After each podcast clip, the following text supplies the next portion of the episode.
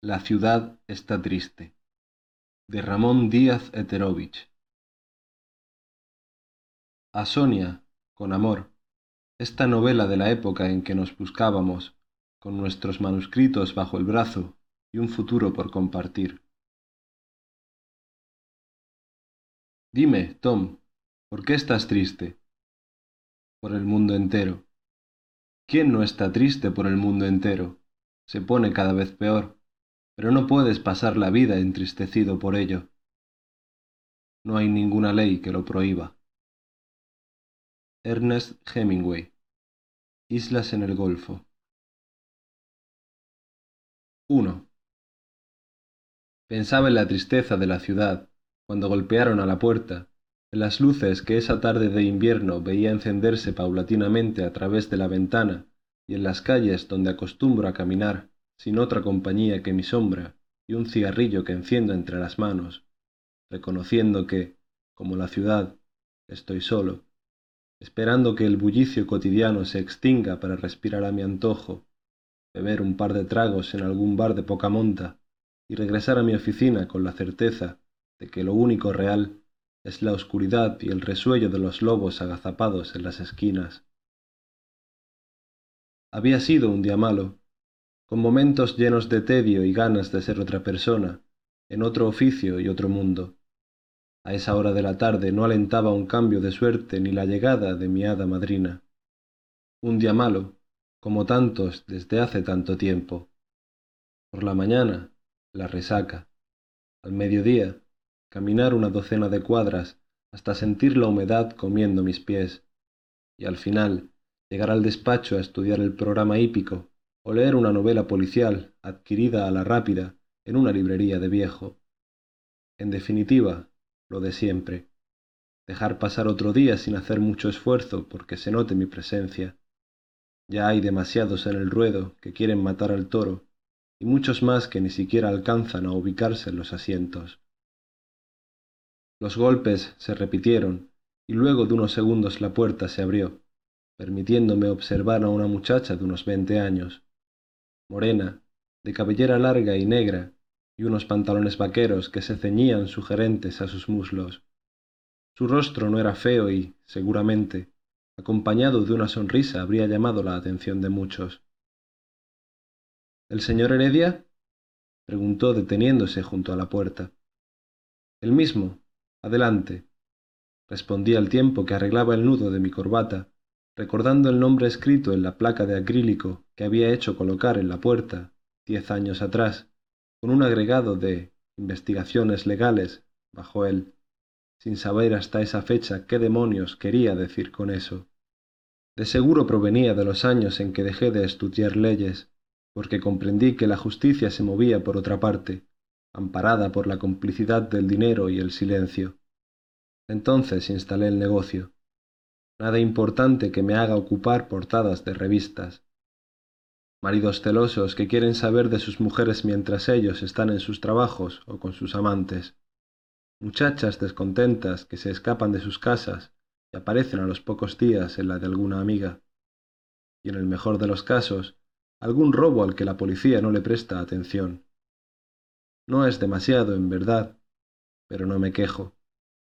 Me gusta lo que hago y creo que no son muchos los tipos que pueden decir lo mismo. Si no fuera así, habría puesto llave a mi oficina, regalado la pistola calibre 45 y desde hace unos años vegetaría en un empleo público, esperando los fines de semana para salir a pasear en un auto pagado con interminables cuotas mensuales.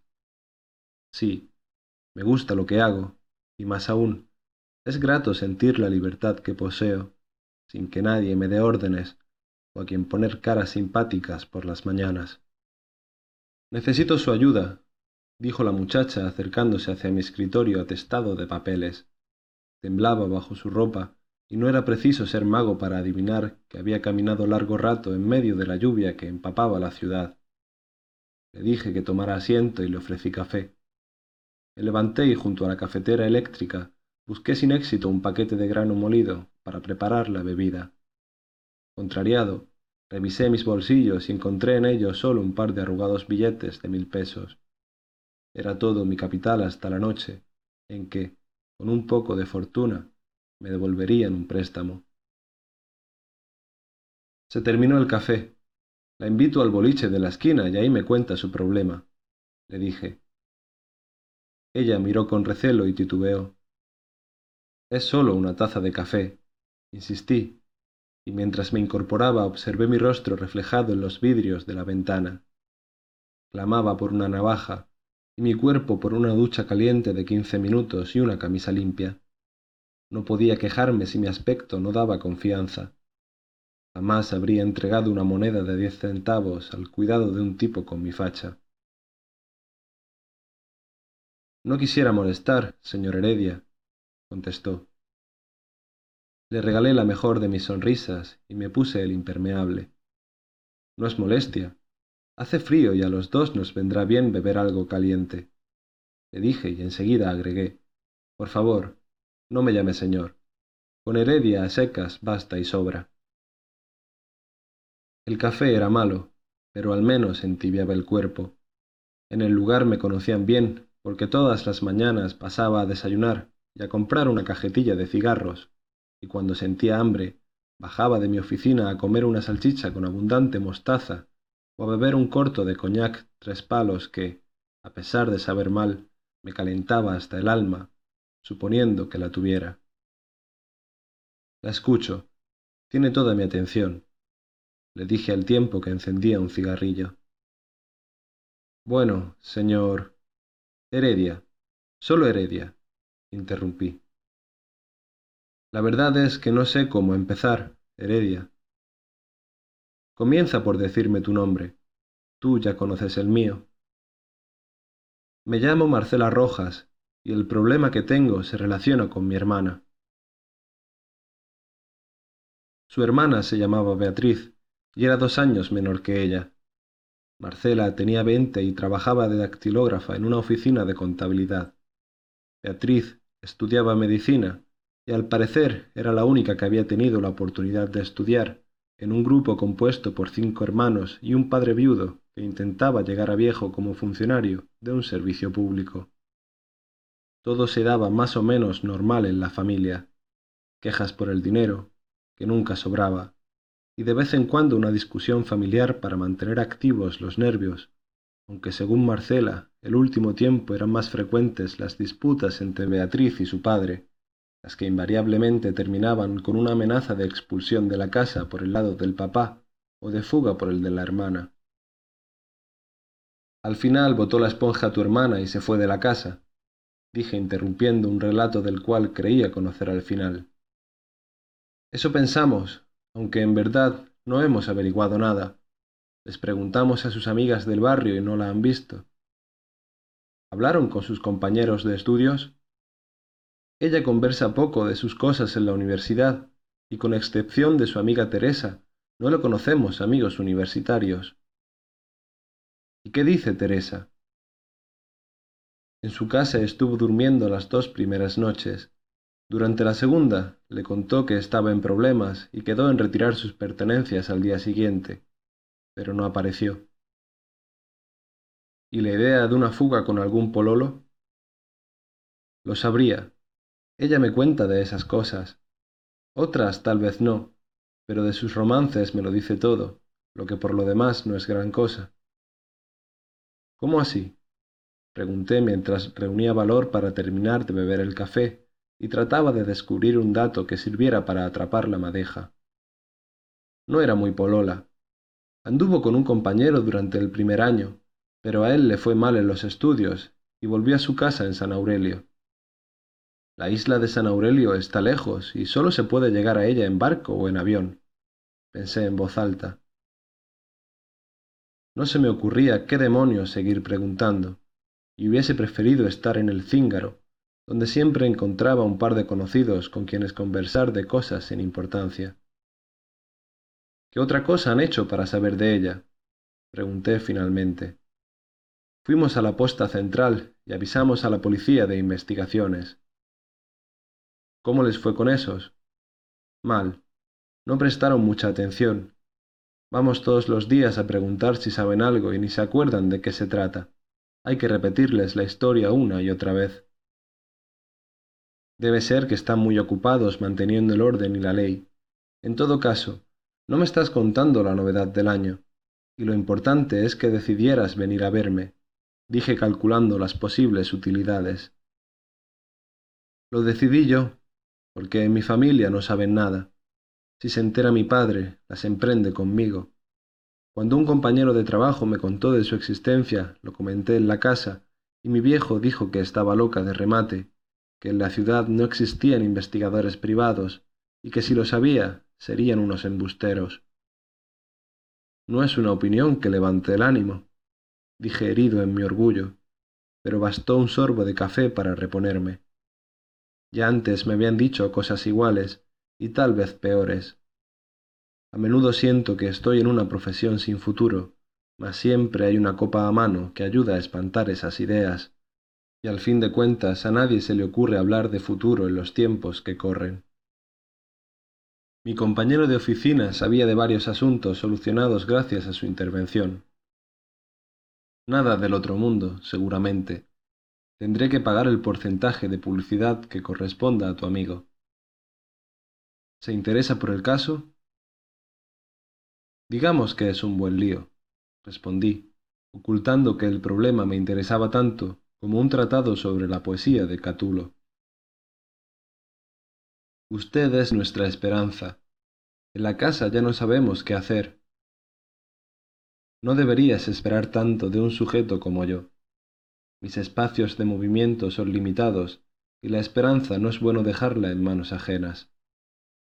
Si es por sus honorarios, no se preocupe. Tengo unos ahorros.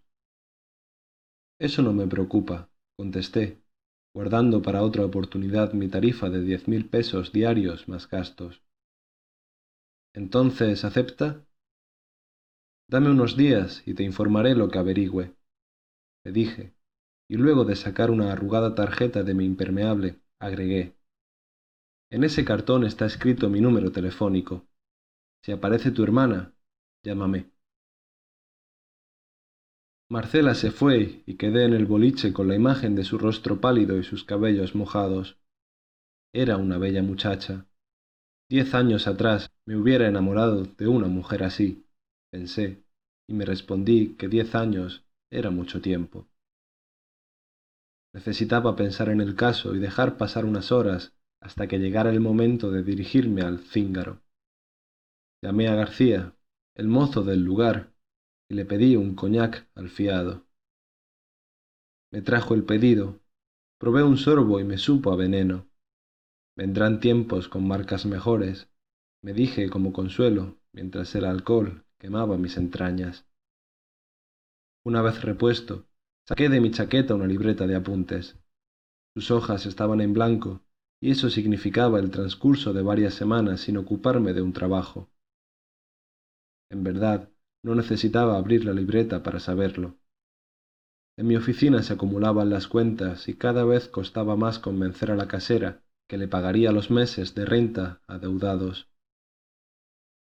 Pensé que la investigación sería fácil. Por un lado estaban los amigos de Beatriz y el antiguo pololo de San Aurelio. Por otro, tratar de conocer sus actividades en la universidad. Anoté en la libreta el nombre de la hermana y bajo él San Aurelio con mayúsculas. Leí lo escrito y me di cuenta de que empezaba mal el trabajo pues ignoraba el nombre del pololo de Beatriz, y no se me había ocurrido preguntárselo a su hermana. No importa, pensé, observando mi rostro reflejado en los espejos que colgaban de las paredes del restaurante. Lo que necesitaba era saber si ella se mantenía en la ciudad, y para eso lo primero era informarme en la oficina naviera y en las líneas aéreas existentes. Después conversaría con Teresa. El plan de acción estaba trazado. Para movilizarme, solo me faltaba recuperar el dinero que había prestado. Tomé el vaso de licor, lo miré fijo, como a mi peor enemigo, y sin pensarlo dos veces bebí su contenido. Más tarde, en la calle, tuve que reconocer que el aire frío del invierno me sentaba bien. Se refrescaban los pulmones y podía caminar sin temor de acalorarme las quince cuadras que me separaban del cíngaro.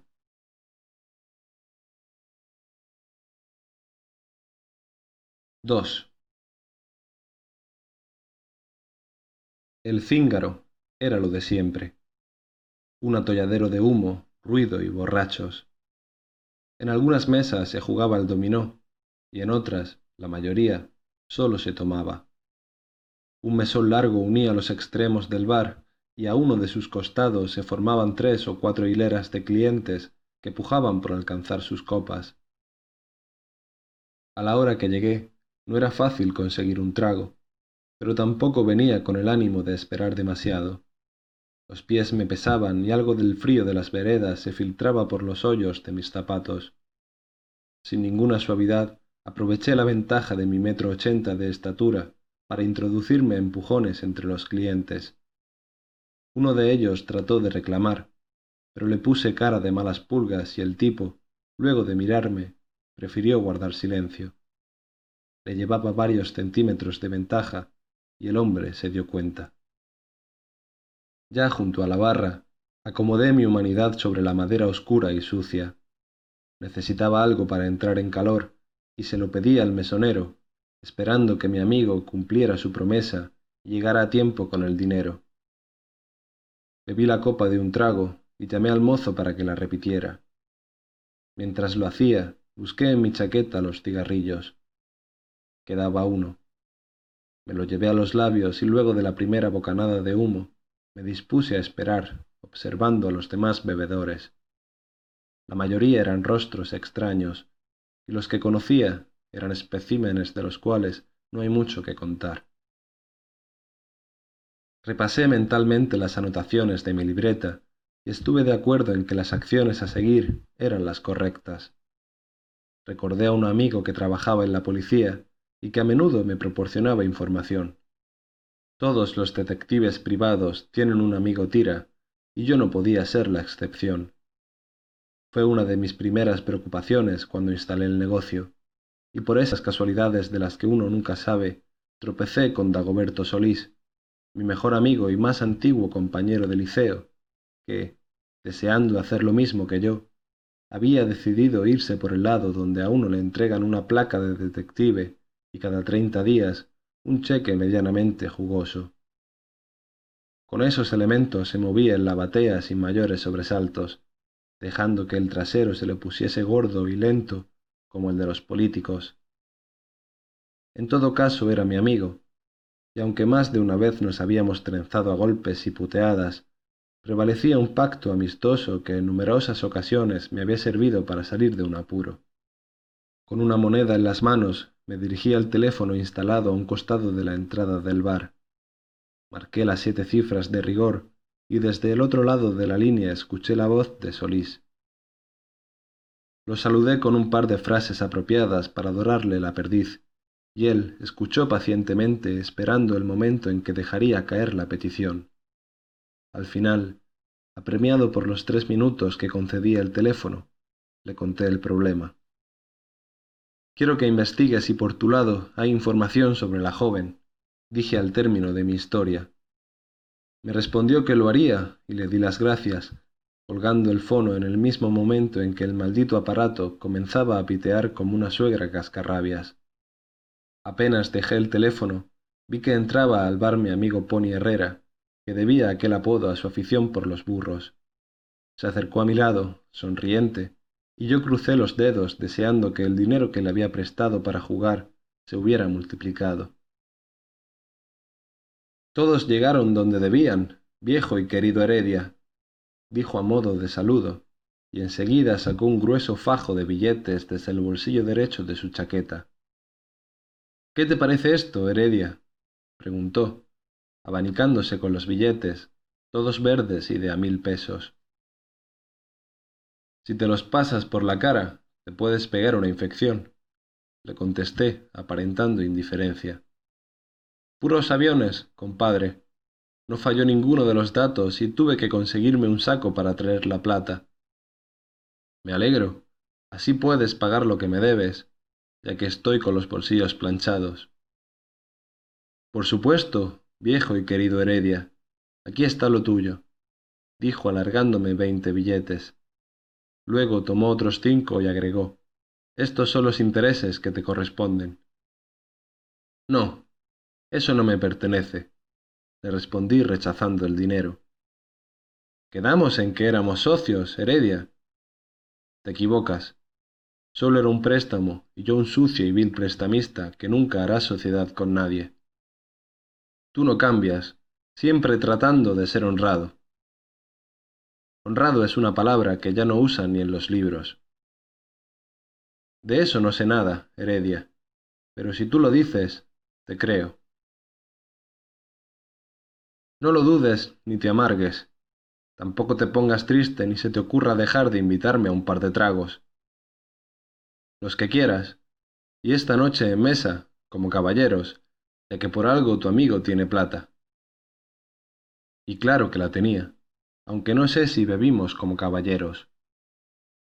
Pony pidió una botella de JB, y mientras le dábamos el bajo, fue contando con pelos y señales cada una de las carreras acertadas. Lo escuché con atención, a pesar de que en mi estómago algo se inquietaba, y no era el alcohol. Cuando Herrera terminó de revivir las carreras, decidió que el licor no bastaba para celebrar tantas ganancias, e insistió en que fuéramos a buscar un par de mujeres para pasar la noche. Tal vez otro día, Pony, le dije. Hay cosas por las que no me gusta pagar. Tonterías, Heredia. Si no aceptas, me embarras la noche. Nada de eso. La botella se acabó, así que ahora tú a lo tuyo, y yo por mi lado. Al menos acepta que te invite un último trago en la barra. Contra eso no tenía argumentos para oponerme. Fuimos a la barra, pero no bebimos una copa, sino tres. Cuando nos separamos, Pony estaba apoyado en el mesón, tratando de conciliar un buen sueño. Salí tambaleando del cíngaro, prometiéndome no beber más. Sabía que era mentira, pero decirlo me daba la idea de poder mantenerme mejor en pie. Miré a mi alrededor y no había nadie. La ciudad sigue triste, pensé, y escupí al suelo mi pena. No importaba. Era un ebrio con un caso que investigar, y aunque a nadie le importara, eso me hacía feliz.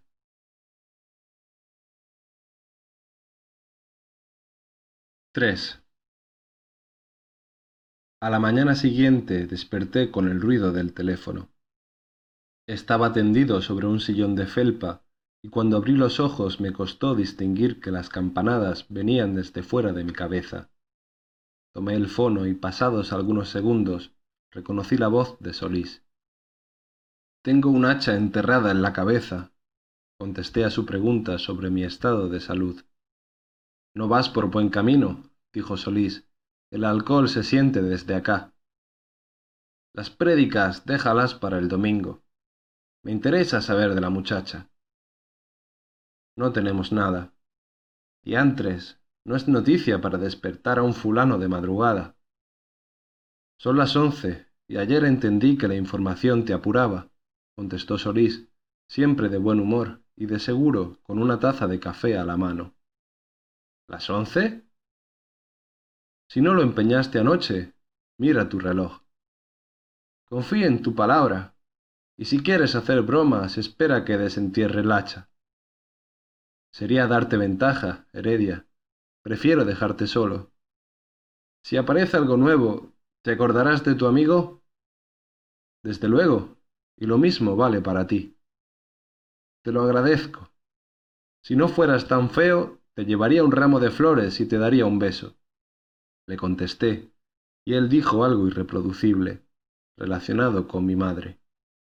Enseguida colgó el teléfono y quedé con el fono en la mano sin saber qué demonios hacer. Sin embargo, lo sabía. Me di una ducha y bajé a tomar café al boliche de la esquina. Mi cabeza no dejaba de girar y el fuerte sol de la mañana me golpeó con la suavidad de un martillo.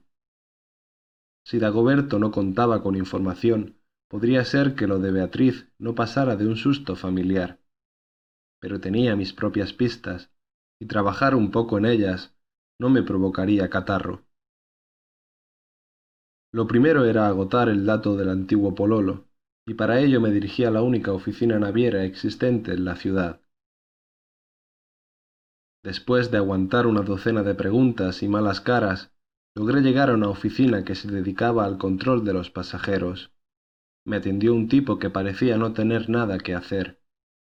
Explicó que los registros de pasajeros se llevaban en forma computacional, y eso, por la expresión de su rostro, debía impresionarme. Pero por entonces ya conocía a muchos tarados que creían que con un computador se arreglaban todos los problemas del mundo. Ni como tema de conversación lo soportaba, razón por la cual decidí ir al grano. Deseo saber si una persona viajó a San Aurelio uno de estos últimos días. Uno de estos días es muy vago. El sistema necesita datos precisos. Barco, día, hora. Si supiera todo eso, no necesitaría venir al zoológico. Sé que pudo viajar durante la última semana. No tenemos tiempo para un trabajo así, contestó el funcionario sin ninguna intención de trabajar por primera vez en su vida. Puede ser, pero también puede ser que salga de aquí y vaya a conversar con su jefe. Y si él no me atiende, siempre existirá un gordo más arriba a quien plantearle una queja. Está bien, no se sulfure, contestó, poniéndose de pie para buscar unos listados que se hallaban en un armario. Aquí está la información del último mes, dijo, al tiempo que me mostraba los papeles. ¿Los revisa usted o yo? Usted parece estar apurado, contestó, y tuve que reconocer que había dejado un buen blanco para que propinara el mandoble que acababa de darme. Emprendí la revisión de los listados y al cabo de media hora llegué a la conclusión de que Beatriz no había viajado en barco. Se los devolví al funcionario y éste preguntó si estaba la información de mi interés. No, le respondí, cortante, y el tipo ensayó una sonrisa de oreja a oreja. ¿Y para qué deseaba ese dato? preguntó queriendo revolver un poco más la herida. Eso no te importa, le contesté decidido a devolverle la mano. El hombre se enfureció, y antes que tratara de echarme de su oficina, me dispuse a salir por mis propios medios. ¿Qué se ha creído? ¿Quién es usted? gritó enojado. El llanero solitario, respondí, cerrando con fuerza la puerta de la oficina. Cuando el fulano reaccionó, ya me encontraba en la calle, dispuesto a continuar la investigación en las líneas aéreas. En estas el trabajo fue más fácil, pero con idéntico resultado. Recorrí las cinco aerolíneas que ofrecían viajes hasta San Aurelio y el único avance fue rayar un par de palabras en mi libreta. Caminé un rato por las calles cercanas a la última oficina visitada, evitando aplastar a los numerosos vendedores callejeros que desparramaban sus mercaderías por el suelo, y cuando descubrí un restaurante que ofrecía precios convenientes, entré a comer algo. Mientras almorzaba, soportando el tufillo vinoso que impregnaba el lugar, decidí aceptar que Beatriz no había salido de la ciudad, al menos no por los conductos habituales. Debía entonces recurrir a la amiga mencionada por Marcela. Revisé mi libreta y aprendí de memoria la dirección de su casa. Vivía en un departamento de la Villa Resignación, y para llegar a ella en bus necesitaba a lo menos de tres cuartos de hora. Mi Fiat 600 estaba descompuesto y no tenía los pesos que se requerían para sacarlo del taller mecánico, a donde lo había enviado a reparar. Terminé de almorzar y me puse en camino. Por primera vez en el día, la moneda cayó por el lado de mi fortuna, ya que logré encontrar a Teresa en su casa unos minutos antes de que se marchara a la universidad. Tengo que devolver unos libros en la biblioteca. Si quiere me acompaña y conversamos en el camino, dijo, sin preocuparse de saber quién era yo. Conforme, respondí, y recordando que mis héroes favoritos acostumbraban a ser galantes, me ofrecí para llevar los libros. Salimos del departamento y en el ascensor le expliqué los alcances de mi investigación. Noté que se inquietaba al mencionarle mi actividad, pero logré tranquilizarla y que me contara los detalles de las dos noches que Beatriz había pasado en su casa. Saber eso no era novedad, solo servía para corroborar lo dicho por Marcela. Lo novedoso fue enterarme de que antes de partir Beatriz le había pedido que se deshiciera de algunos papeles dejados en la habitación que ocupara. Interesado, le pregunté más sobre lo mismo. Papeles, contestó, y luego, demostrando preocupación, agregó. ¿Seguro que usted no es de la policía o de otro organismo similar? Seguro. Ando mal, pero aún no llego tan bajo. Investigo por mi cuenta y por encargo de Marcela, la hermana de Beatriz. Expliqué. Documentos políticos, dijo mirándome a los ojos en busca de un gesto de confianza. ¿Te contó si estaba metida en algún embrollo? Solo me pidió que destruyera los papeles, cosa que hice el mismo día que ella se fue. Al parecer, tenemos algo que puede dar sentido a su desaparición. ¿En qué está pensando? Aún en nada concreto. Solo tiro un poco de humo al aire. Parece preocupado. Lo estoy, pero ese es otro cuento. Tú que estudias con ella. ¿Sabes si tenía un amigo en la universidad en quien confiara ojos cerrados? Nosotras somos muy amigas. En el último tiempo me contó lo de sus peleas en su casa. La noté tan afligida que le sugerí venirse a la mía. Al principio no aceptó, pero la semana pasada llegó con sus cosas, sin explicarme nada en especial. ¿Y otros amigos? insistí. Alguna vez habló de un compañero que le gustaba y que le hacía los puntos. ¿Usted entiende? La verdad es que no mucho. Quiero decir que él pretendía conquistarla. La cortejaba, ¿es eso? Supongo que así se diría en su tiempo. Tan viejo no soy. Aún me faltan muchos años para cogerme a jubilación. No quise ofenderlo, pero se ve distinto. No me ofendes. A veces sobrevivir no es fácil, y eso se nota. Sí, imagino que tiene razón. Ya es algo, porque estoy cansado de explicar mis motivos. Sin embargo, no estoy aquí para contar mi vida, ni robarte más tiempo del necesario. Creo que no es mucho más lo que puedes decirme, así que te dejo y espero tu llamada en caso de que se te ocurra algo nuevo. Respondí al tiempo que le entregaba una tarjeta de visita. ¿No se interesa por el nombre del amigo de Beatriz? Demonios, claro que sí. Parece que con el tema de mi edad se me esfumaron las ideas. Se llama Pancho, dijo risueña. ¿Pancho qué más? Francisco Valverde. Estudia nuestra carrera y es inconfundible. Alto, colorín, y no se saca nunca de encima una chaqueta de cotelé verde. Serías una gran colaboradora, le dije a modo de despedida. Al dejar a Teresa era más de las seis de la tarde. Me hallaba cerca de la sede universitaria donde estudiaba Beatriz, pero a pesar de eso decidí suspender el trabajo. Intuía que las cosas se darían con algún grado de dificultad y era preferible dejar un hilo suelto para tener de dónde jalar al día siguiente.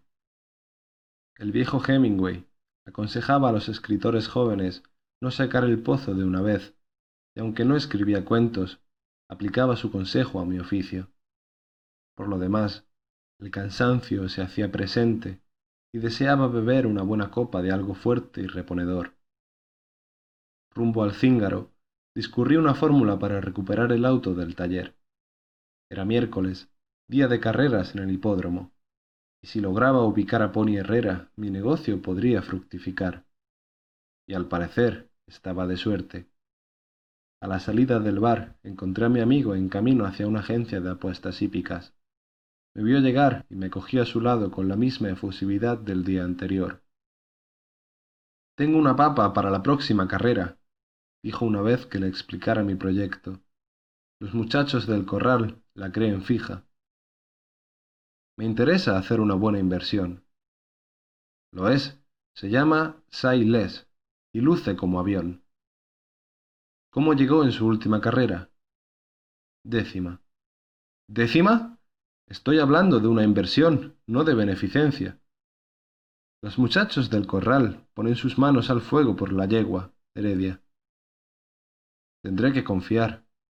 Te dejo diez mil pesos y se lo juegas al ganador. ¿Tú no vas a la agencia? Ya no tengo uñas que comerme y mi corazón es frágil, como el de una heroína de teleserie. Por lo menos acompáñame. Cerca de la agencia hay un café de espectáculos donde puedes esperar.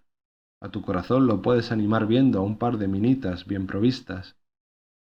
De acuerdo, respondí, y nos pusimos en marcha. El lugar indicado por Pony Herrera no era el apropiado para las prédicas del ejército de salvación. En su interior encontré una mezcla de luces rojas, mujeres semidesnudas y tipos sudorosos y calientes.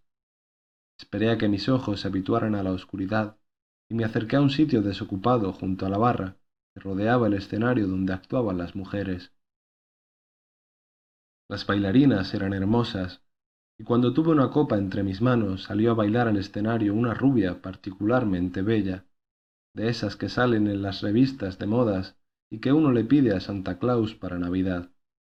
Bailaba con gracia, y aproveché que se detuvo un momento para darle una mirada fija a los ojos, con todo el deseo del mundo, y un mensaje que ella captó de inmediato, porque al término del baile volvió a su camarín y después de unos minutos la tuve sentada a mi lado. ¿Me das un cigarrillo? preguntó, buscando conversación. Los que quieras, dije, al tiempo que le alcanzaba mi cajetilla de derby. Gracias, dijo, y miró hacia el escenario donde otra bailarina comenzaba a desnudarse. Se llamaba Andrea y estaba en el café de espectáculos por lo mismo que todas las demás muchachas. Necesitaba un trabajo para vivir y lo único que había logrado era un poco de la mierda que arroja la ciudad para los que no tienen poder ni influencias. Podrías estar en otra parte, dije, y ella no pudo ocultar su incomodidad. Si no te agrado, puedo irme, contestó sin ira, solo con una tristeza que parecía no tener fin. No es lo que piensas. No soy quien para venir a insultar. Te lo digo porque una mujer como tú se vería mejor en otro sitio. ¿Entiendes? Le pregunté, como si yo entendiera el afán de revolcarme a diario entre la escoria de la ciudad, procurando en vano modificar el final de la película de horror que nos tocaba vivir. No sé, pero me gusta cómo lo dices. Eres distinto, extraño. Es la segunda vez en el día que me lo dicen. Voy a comenzar a preocuparme, le dije. Luego sonreí y solicité una ronda de copas para los dos. Después, mucho después, cuando las miradas y las palabras habían dejado sus huellas en nuestros ánimos, ella tuvo que volver a bailar. Era la más hermosa mujer que nunca conociera, y prometí decírselo. Son lindas palabras, me contesté, reconociendo que algo, en alguna parte de mi corazón, se estaba soltando. Andrea me daba un beso en los labios cuando sentí que me tocaban en un hombro. Miré a mis espaldas y la sonrisa franca del pony Herrera ocupaba todo el panorama. Te lo dije, Heredia, fue un robo en despoblado, gritó, agitando el diario que portaba en una de sus manos. Explícate. Pagó a razón de treinta a uno. Te toca un buen turro de billetes. ¿De qué se trata? interrumpió Andrea. Enseguida te cuento, le contesté, y así lo hice mientras Pony bebía una piscola. Tienes suerte, exclamó Andrea al término de la historia. Tú lo sabes mejor que nadie, le respondí. Compadre, aquí hay fuego y no quiero quemarme, dijo Herrera al ver que Andrea volvía a besarme. Hoy es mi día de suerte, le respondí. Entonces te doy el dinero y te dejo con tu suerte. Pony se marchó, y con Andrea seguimos conversando hasta que llegó la hora de cerrar el negocio. Le dije que la invitaba a comer, y ella aceptó. Me sentía feliz y resolví aprovechar ese sentimiento porque sabía que el otro día costaría encontrarlo. Cuando la comida terminaba, Andrea insinuó su deseo de quedarse conmigo.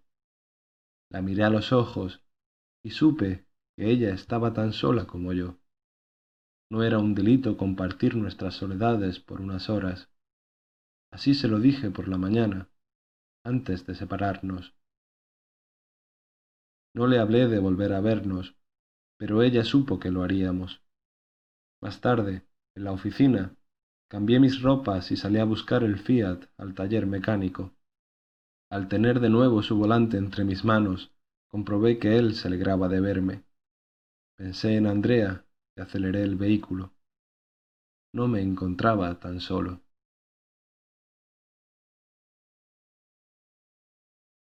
4. Estacioné frente a la sede universitaria donde estudiaba Beatriz y me acerqué a una casona en cuyo frontis leí Casino. Junto a la puerta de entrada conversaban algunos alumnos y a uno de ellos le pregunté por Valverde. Al parecer el muchacho tenía su fama, ya que de inmediato unos estudiantes me informaron que se encontraba en el interior. Tal como había dicho Teresa, Pancho Valverde era inconfundible. Flaco, alto y con una mata rebelde de cabellos rojos cayéndole sobre los hombros. Me bastó una mirada para reconocerlo entre otros alumnos que rodeaban una mesa cubierta de libros, cuadernos y envases de bebidas. Interrumpiendo la charla me presenté, y antes que terminara de hablar, Pancho se puso pálido y sugirió sentarnos en otro sitio, apartado de sus compañeros de estudios.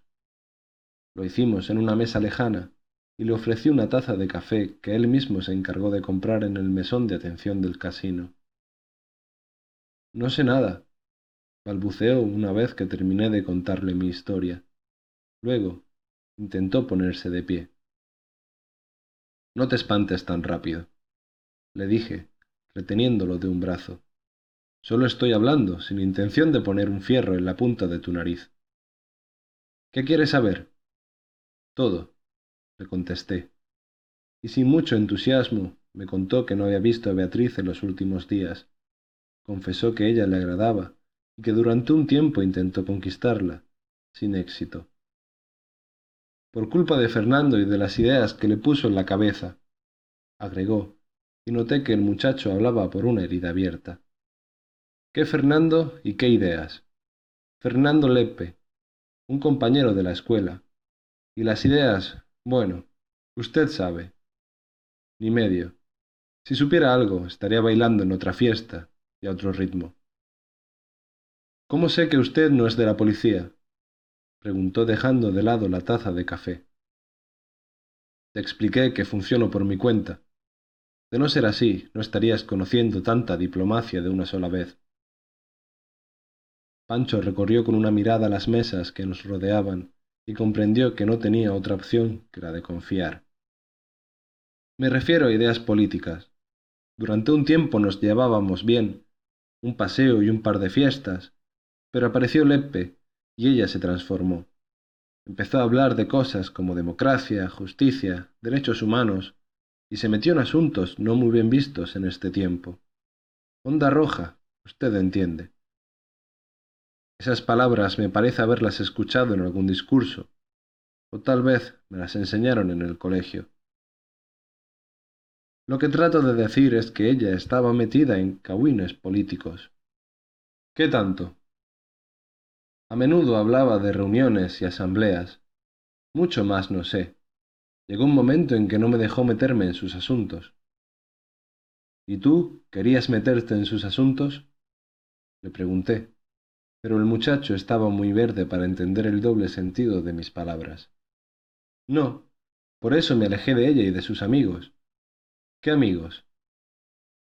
¿Seguro que no es Rati? Los Rogelios no me simpatizan, pero tampoco les deseo hacer daño. Maldición, muchacho, te repites. Solo quiero saber cómo y por qué desaparece una muchacha de su casa sin que nadie sepa dónde está. ¿Usted cree que es un asunto político? Aún no creo nada. Con alguien debe estar Beatriz, y los nombres de sus amigos me pueden ser de utilidad para encontrarla. Eso es todo. No quiero problemas. Averigüe con Fernando, contestó molesto.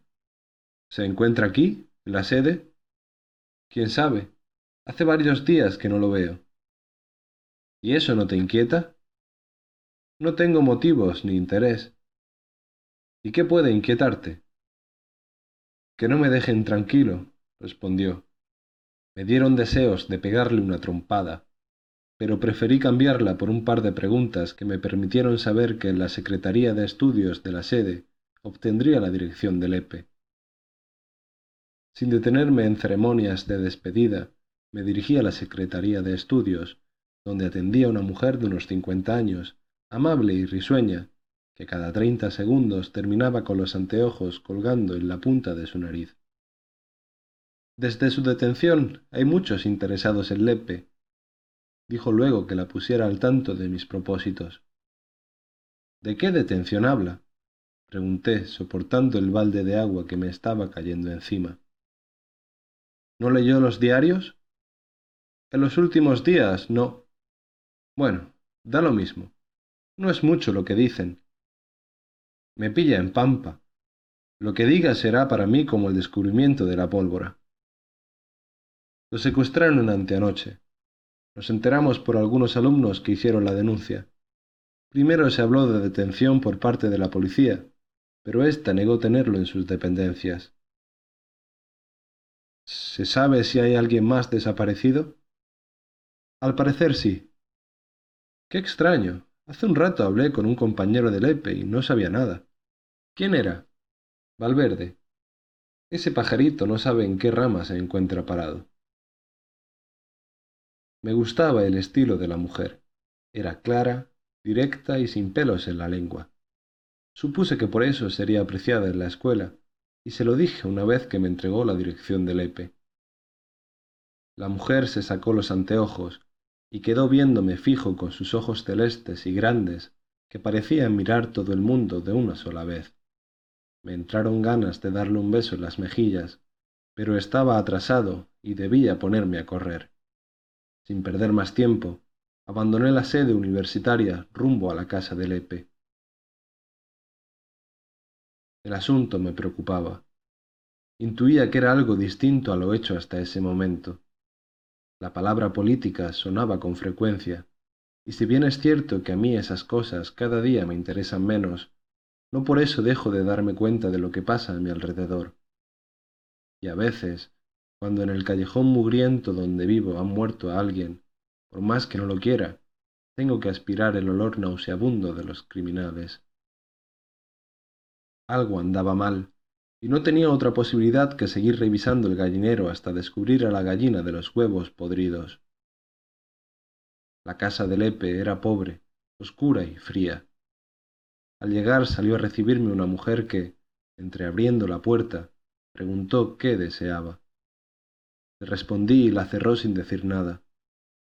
Minutos después se volvió a abrir, y esta vez un hombre bajo, de espalda ancha y bigote cano, ocupó el umbral. Por cuarta vez en el día repetí mi historia. Al terminar, el hombre dijo ser el padre de Fernando y me hizo entrar a una habitación en la que se encontraban cuatro muchachos, sentados alrededor de una mesa. Ninguno miró con cara de querer ser mi amigo, y pensé que ese no era el lugar que elegiría para ponerme a tejer chalecos. Son amigos de Fernando, dijo el hombre luego de ofrecerme asiento. Conté lo averiguado en la universidad, y el padre de Lepe confirmó la veracidad del secuestro de su hijo. Luego observó a los muchachos buscando confirmación para la confianza que me daba, y agregó otros detalles.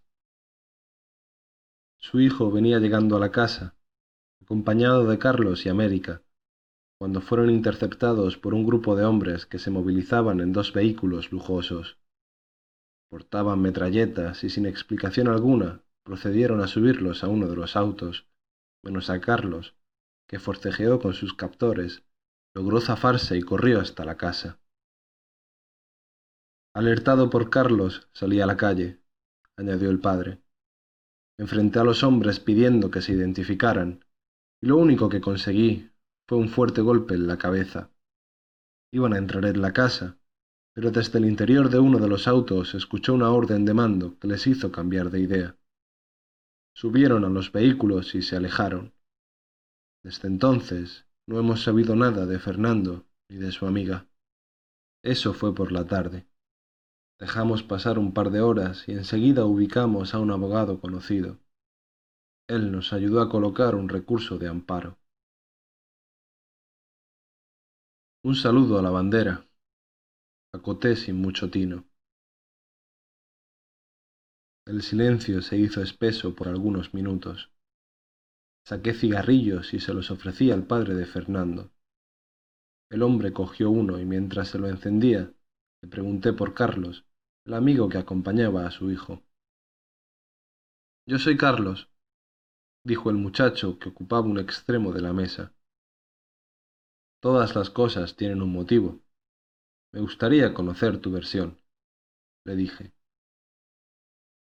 Fernando es delegado de los alumnos en su carrera. Ha llevado la voz cantante en la agitación de algunos problemas, y eso no se perdona. No estoy en la universidad. Soy su amigo del barrio y solo sé lo que él me ha dicho. Hace unos días contó que lo andaban siguiendo, interrumpió el padre. No quiso darle importancia, pero lo noté preocupado. Es probable que así haya sido. Los cerdos se revuelcan en el barro antes de arremeter contra el afrecho. Usted habló de una joven, preguntó el padre. Lo hice, respondí, y enseguida pregunté si conocían a la joven que llamaban América. La vi por primera vez el día de la detención, contestó Carlos. Con el nano nos encontramos en la micro y venía con ella. Dijo llamarse América y no habló nada en todo lo que duró el viaje. A la casa vino un par de veces en los últimos días, acotó el señor Lepe. ¿La puede describir? De mediana estatura, morocha, de ojos oscuros y cabellos largos, bastante bonita y algo tímida, contestó, y maldije al darme cuenta que había olvidado pedir a Marcela los detalles físicos de su hermana. No era una buena manera de trabajar, pero tenía remedio. Di por finalizada la conversación. Anoté mi teléfono en un papel y se lo entregué al señor Lepe, indicándole que me comunicara cualquier novedad respecto de su hijo y la amiga que lo acompañaba al momento del secuestro. Necesitaba ordenar mis ideas, y para eso no existía mejor lugar que mi oficina.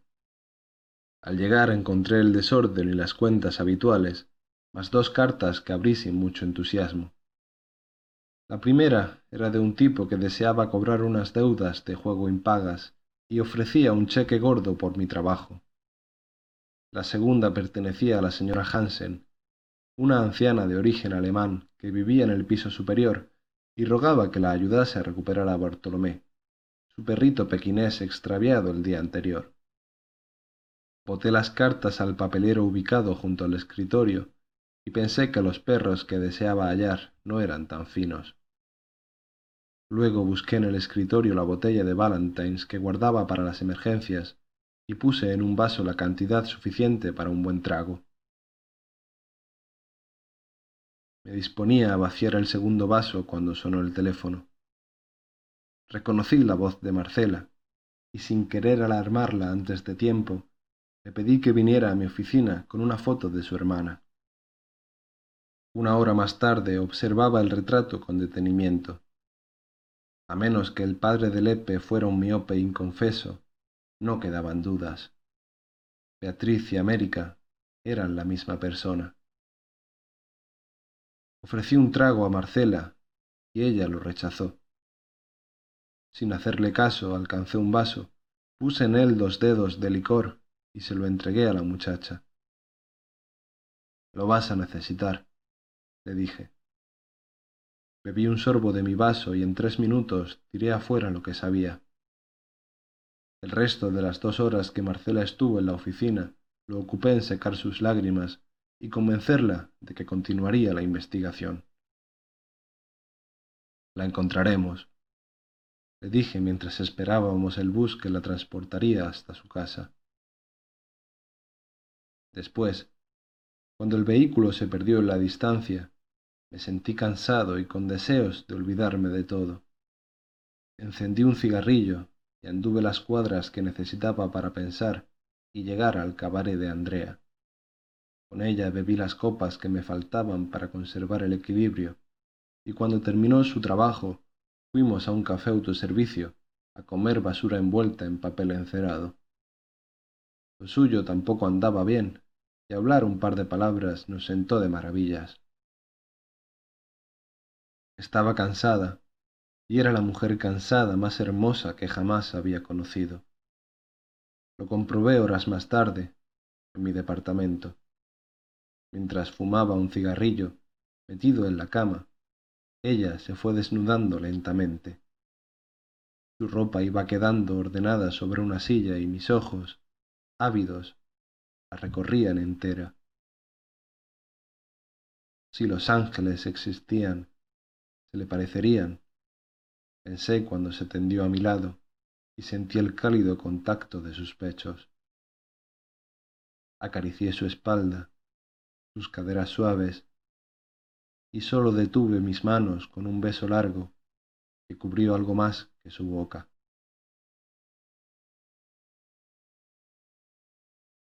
Cinco.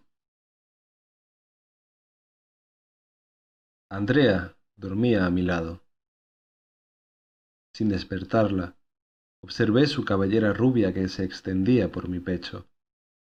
Cerré los ojos y volví a abrirlos para convencerme de que todo era real.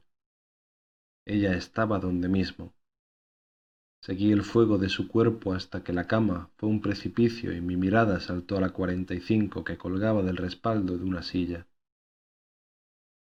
También parecía dormir, pero su boca negra era un ojo alerta.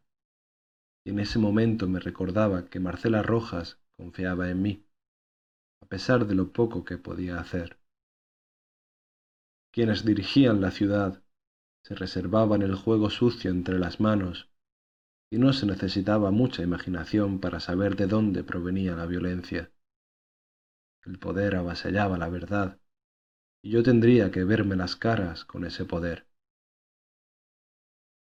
Nadie me obligaba a mover un músculo. Nadie pediría cuentas, pero existía una muchacha a la que no podía defraudar. Con sigilo, evitando hacer ruido, me vestí y salí del departamento en busca de un café. Eran las seis de la mañana. El barrio se llenaba de una luz opaca y el aire helado rebotó en mi rostro como una cachetada. Terminaba de fumar el primer cigarrillo cuando entró al boliche un niño que ofrecía los diarios y revistas del día. Lo llamé y el canillita dejó sobre la mesa un montón de periódicos. Al azar cogí el primer pasquín que se adhirió a mis dedos, pagué la compra y extendí el diario encima de la mesa. Lo primero que vi fue la foto de una rubia de pechos generosos que sonreía prometiendo los placeres del infierno. Sobre la foto, un gran titular, escrito en letras rojas, anunciaba la victoria de un equipo de fútbol, y en un rincón de la portada, otro titular, más pequeño, terminó con la tranquilidad del desayuno. Encuentran cadáver en sitio abandonado. Leí, y sin pensarlo dos veces busqué la página en la que se ampliaba la información de portada.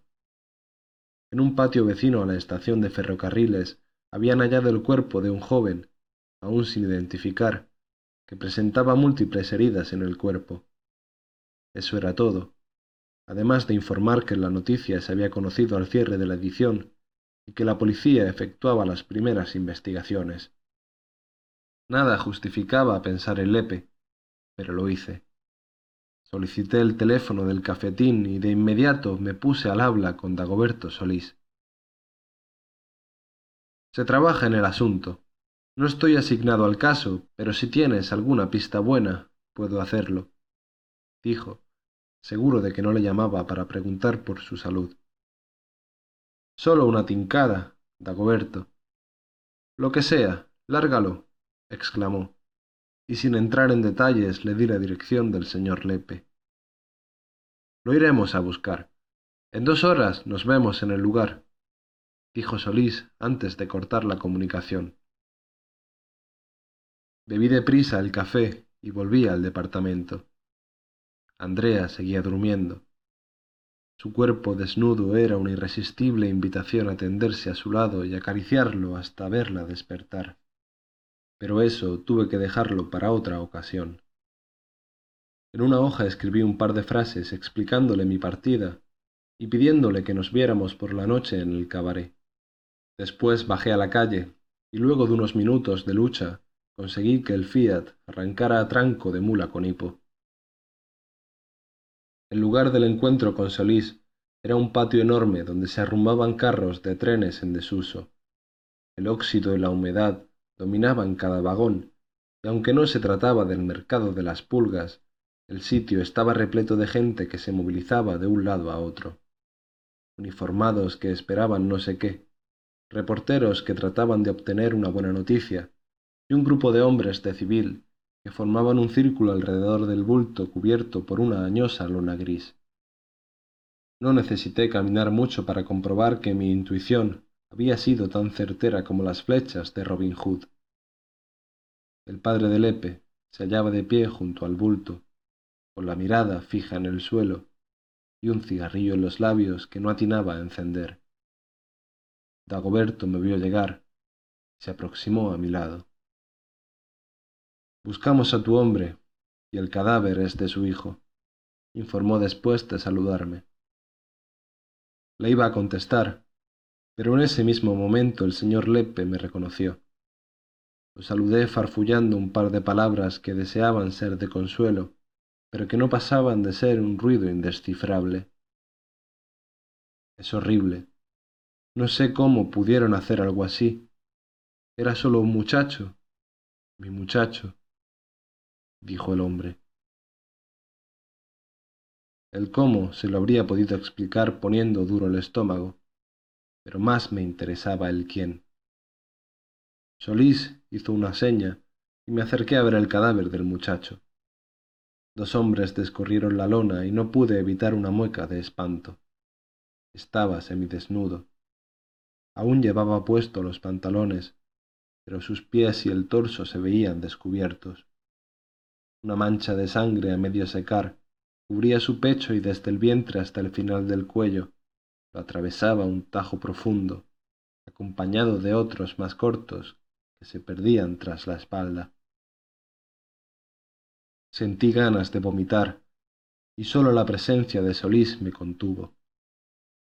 Antes que lo volvieran a tapar, observé que los ojos del muchacho seguían abiertos que desde su nariz escurría un hilillo de sangre que llegaba a juntarse con el pozo rojo de su boca entreabierta. No se fijaron en detalles. Lo degollaron, dije a Solís, sin encontrar las palabras que expresaran toda la ira que sentía en ese momento. Se dieron su tiempo. No es habitual en delincuentes comunes. Los delincuentes comunes no suelen secuestrar jóvenes a la entrada de sus casas. ¿Qué quieres decir? preguntó Dagoberto. Nada que no debas saber, dije, rabioso. ¿O acaso ustedes, los tiras, esperan que aparezcan los cadáveres para preocuparse de los secuestros de unas personas?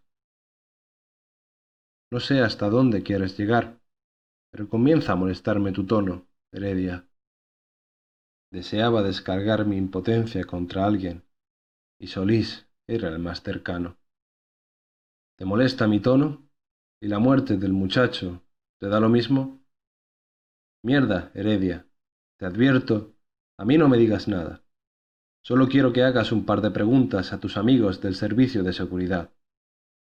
Le respondí, indicando a los tipos de civil que, portando vistosos brazaletes amarillos, se dedicaban a merodear por el lugar. No son mis amigos. Tal vez sea así. Aún no me he dado tiempo para revisar tu agenda. Pretendí agregar algo más, pero un puño en el mentón me hizo olvidar las palabras. Trastabillé y tuve que apoyar una rodilla en el suelo para evitar la caída total. Déjate de pendejadas y hablemos claro, dijo Dagoberto, al tiempo que observaba la mano con la que acababa de golpearme. Luego llamó a dos de sus subordinados y les ordenó que me mantuvieran vigilado hasta el término de las pesquisas. Sentado en el asiento posterior del vehículo de Solís, fumé tres cigarrillos antes de verlo aparecer de nuevo. No le guardaba rencor. Éramos demasiado amigos como para ello, y si lo analizaba con más calma, debía reconocer que su golpe había tenido la virtud de aquietar mi ánimo, devolviéndole a mi sangre su temperatura adecuada. ¿Lo fichamos? Le preguntó uno de mis guardianes cuando vio que Solís me observaba a través de la ventanilla del auto. No, no vale la pena gastar papel ni energías, le contestó Dagoberto. Enseguida ordenó que nos dejaran solos y se acomodó junto al volante de su vehículo, al tiempo que con un gesto me indicaba que me sentara a su lado. Seguí la sugerencia y Solís abrió la guantera, sacando desde su interior una rolliza botella de Five Lords. Toma, no es de tu marca favorita, pero pasa igual por el gaznate, dijo, entregándome la botella. Bebí un sorbo y se la devolví. Veo que mejoran tus modales, le dije, esbozando una sonrisa mientras veía a Dagoberto empinar la botella. Algo se aprende con los años, y además, cuando uno conoce al burro, sabe cómo sacarle trote, respondió, devolviéndome una vez más la botella. Debo reconocer que estás pegando un poco más fuerte que en el colegio, le dije, y volví a repetir la ceremonia de acercar la botella a mis labios. Entre los méritos del whisky estaba el de calmar los ánimos. Lo sabía muy bien, porque muchas disputas las había arreglado bebiendo hasta sentirme amigo del mismísimo demonio. Como caricia para conservar la imagen no estuvo mal. Espero que entiendas y podamos conversar sin tanta inútil agresión entre líneas. No te preocupes. En el orfanato tuve un profesor que me golpeó varias veces e igual boté algunas lágrimas cuando él murió. Entonces, es hora de que me digas de dónde surgió tu tincada respecto a que el muerto podía ser el joven Lepe. Al fin pones algo cuerdo en el tapete. ¿Está relacionado con la muchacha que buscabas? Pensé que lo sabías. Olvidas que mi trabajo tiene que ver con homicidios. Y mientras el chancho no está fiambre no te interesa lo que ocurra en la granja. Ese es un punto de vista que prefiero no comentar por ahora. Mejor cuéntame lo que sabes y de paso acaba con esto. Contestó pasándome una vez más la botella, que contenía lo justo como para darse un trago de ocho segundos. Me sequé los labios y relaté mis andanzas hasta el punto de la entrevista con el padre de Fernando Lepe. Si le pusiéramos agua, no estaría más claro, le dije al término de mi historia. Conversándolo entre nosotros, sí. Pero si salimos a la calle con ese cuento, nos cortan las alas en tres segundos. ¿Y la justicia de esta ciudad? Estamos hablando en confianza, no haciendo discursitos para la prensa. A pesar de tu placa, usamos el mismo lenguaje. No es la primera vez que veo la película. Sé cómo tratar el asunto del Epe. Calma y tiza. Tenemos antecedentes para escarbar la olla hasta el fondo. El problema contigo, Heredia, es que lees demasiadas novelitas. Te dije que antes he estado en situaciones similares. Te pones a hacer una pregunta, luego otra, y cuando deseas lanzar la tercera, te llama el jefe de más arriba y te dice que eres un buen funcionario. Pregunta por tu familia y enseguida te sugiere archivar la carpeta del caso porque hay tipos poderosos a los que les estás dando comezón. Toda una novedad. Sabes cómo están las cosas. No es la primera vez que se sabe de tipos que tiran de chincol a jote en nombre de la patria. Mi escritorio está repleto de denuncias que no se pueden investigar, informes a los que no se les cree una coma, resultados de autopsias adulterados y cientos de papeles a los que solo se les tira polvo encima. No me agrada la melodía que escuchas, Dagoberto. Tampoco a mí. Ya hemos hablado de eso en otras ocasiones. No deseo justificarme, pero bien sabes que los tiempos no están para cocer bollos. Me agrada mi profesión y pretendo llegar con mi pellejo intacto hasta los ochenta años. Nadie es perfecto, y espero que algún día cambies de idea, aunque no me hago ilusiones ni te culpo. Al parecer, si se quiere sobrevivir, hay que acostumbrarse a lamer una cuota de culos al mes. Lo malo es que algunos sujetos lo hacen tan bien que uno no sabe si lo hacen por necesidad o porque le han tomado el gustito. Conozco algunos empleados públicos que podrían dar cátedra sobre el tema.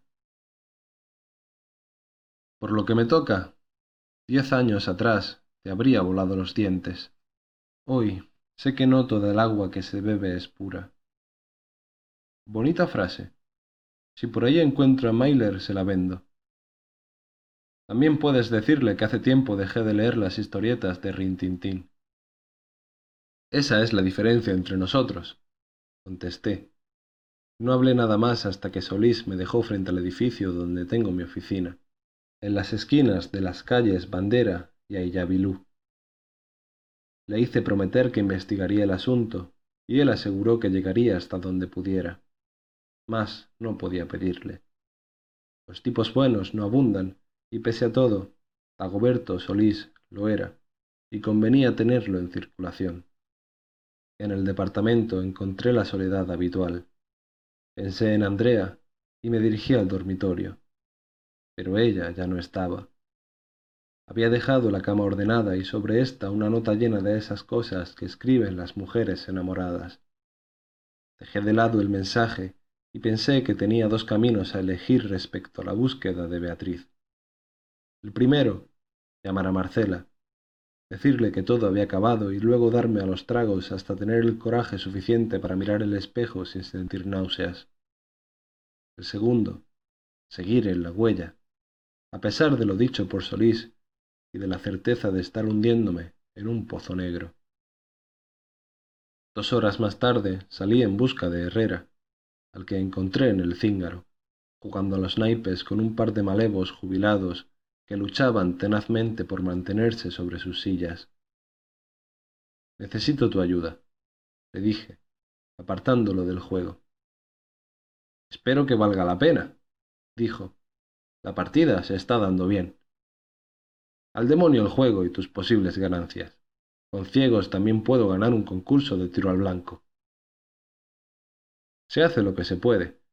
La vida no siempre otorga buenas manos, Menos melodrama, Pony. Entonces desembucha tu bolero, tipo duro. Le expliqué lo que deseaba. Pony, conocido en el ambiente hípico como datero de los buenos, tenía entrada en ruedas a las que llegaban agentes y colaboradores de ciertos servicios de seguridad. Servicios que, aunque nadie lo había dejado por escrito, existían dedicados a investigar y reprimir a los adversarios políticos. Los que mandaban en la ciudad no escatimaban recursos para proteger a la vaca de ubres enormes de la que mamaban complacidos. Y para eso usaban a un buen número de profesionales fanáticos y a otros tipos capaces de vender a sus madres por un par de billetes. Me pides correr en pista pesada, dijo Pony. Quiero que des un paseo y que si encuentras a alguien con la boca abierta, aproveches de tirarle la lengua hasta que se le vea los riñones. Lo haces parecer divertido, y no lo es. Sin embargo, cuenta conmigo, siempre y cuando me des algunos mangos para el camino. Rompo mi alcancía por ti, le dije, al tiempo que le entregaba unos billetes que guardó en su chaqueta. Después volví al juego de naipes, que le permitiría juntar algunos pesos para apostar en las carreras de caballos. Cualquier cosa que sepa, te llamo o paso por tu oficina, dijo al despedirse. Cualquier cosa será oro de buena ley, le respondí.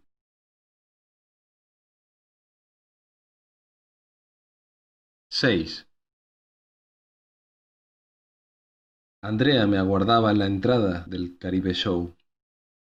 La saludé con un tibio beso en los labios y dejé que se colgara de mi brazo. Quería caminar a su lado y contarle lo ocurrido desde nuestra última separación. Ella aceptó mi propuesta y en algo más de diez cuadras le hablé de Lepe, Beatriz y de Marcela, quien me había llamado por teléfono después de enterarse por la radio de la suerte corrida por el amigo de su hermana. Podía imaginarla al otro lado del teléfono aguardando que mis palabras le dieran la esperanza de que su hermana no tendría el mismo destino. Le dije a Andrea en el momento en que llegábamos frente a la puerta de su casa. Me invitó a pasar, pero rechacé la invitación pretextando un cansancio que no era tal, sino más bien el deseo de estar a solas con mis pensamientos. Nos despedimos, y cuando llevaba caminadas tres cuadras en dirección a mi departamento, me percaté que un vehículo blanco seguía mis pasos. Traté de reconocer a sus ocupantes, pero la iluminación era mala y sus rostros solo eran sombras borrosas. Para comprobar la persecución, doblé la primera esquina que salió a mis pasos, y entonces ya no tuve dudas. El automóvil dobló en la misma dirección, y antes de idear un nuevo recurso para eludir la persecución, escuché que aceleraba y en cosa de segundos frenaba a mi lado, descendiendo de él cinco hombres que, a simple vista, no buscaban entrevistarme para la televisión. Intenté correr, pero mi estado físico no es de los mejores, y maldiciendo que la buzarda me pesara como un saco, decidí hacer frente a mis atacantes. Busqué bajo el brazo la pistola, mas antes de cogerla, un golpe en la espalda me hizo trastabillar y caer contra una pared. Me repuse y alcancé a esquivar un puño que se dirigía recto a mi rostro. Cuando intentaba una respuesta, otro golpe, centímetros más abajo del vientre, me dobló en dos, y enseguida sobrevino un interminable recibir de golpes y puntapiés que me daban cuatro de los tipos, mientras el restante, al que erróneamente uno de sus amigotes llamó con el apellido Carmona, me decía que dejara de meter la nariz en lo que no me incumbía. La paliza pudo durar cinco minutos o una hora, y habría dado lo mismo, ya que después de sentir que me tragaba un diente, los demás golpes los recibí con la resignación del millonario al que le están pagando el gordo de la lotería. Terminada la función, me dejaron solo, tratando de recordar el número de mi carné. Dejé pasar varios minutos antes de intentar un movimiento. Al hacerlo, sentí que todos los huesos me dolían y comprendí por qué algunos dicen que el mundo se tambalea. Los tipos conocían su trabajo, pero la advertencia, más que asustarme, me hizo desear encontrar a cada uno de ellos por separado en algún callejón oscuro. No estaba lejos de la casa de Andrea, y decidí llegar a ella antes de que mi cuerpo pidiera quedar botado en una esquina. Desperté en su cama, desnudo, recibiendo el calor de una estufa cercana y los cuidados que ella me daba al pasar un paño húmedo sobre mi rostro. Si te quedas quieto dolerá menos, dijo al verme recobrar el sentido. Luego contó que con sus compañeras de casa había logrado llevarme hasta su dormitorio. Lo demás se lo expliqué brevemente, agradeciéndole la voluntad de arrastrar un bulto tan pesado. ¿Se ve muy feo? le preguntó una vez que puse fin a mi relato. No mucho, pero debe doler. Ni te lo imagines. Sin embargo, tu suavidad ayuda, le dije atrayéndola a mi lado. Andrea se hallaba cubierta con una fina bata de seda y bajo la tela percibí la cálida dureza de sus pechos. Me besó y al hacerlo se mezclaron el sabor de sus labios y el de la sangre que aún mantenía en el interior de mi boca. Me dolía todo el cuerpo, pero el deseo era mayor.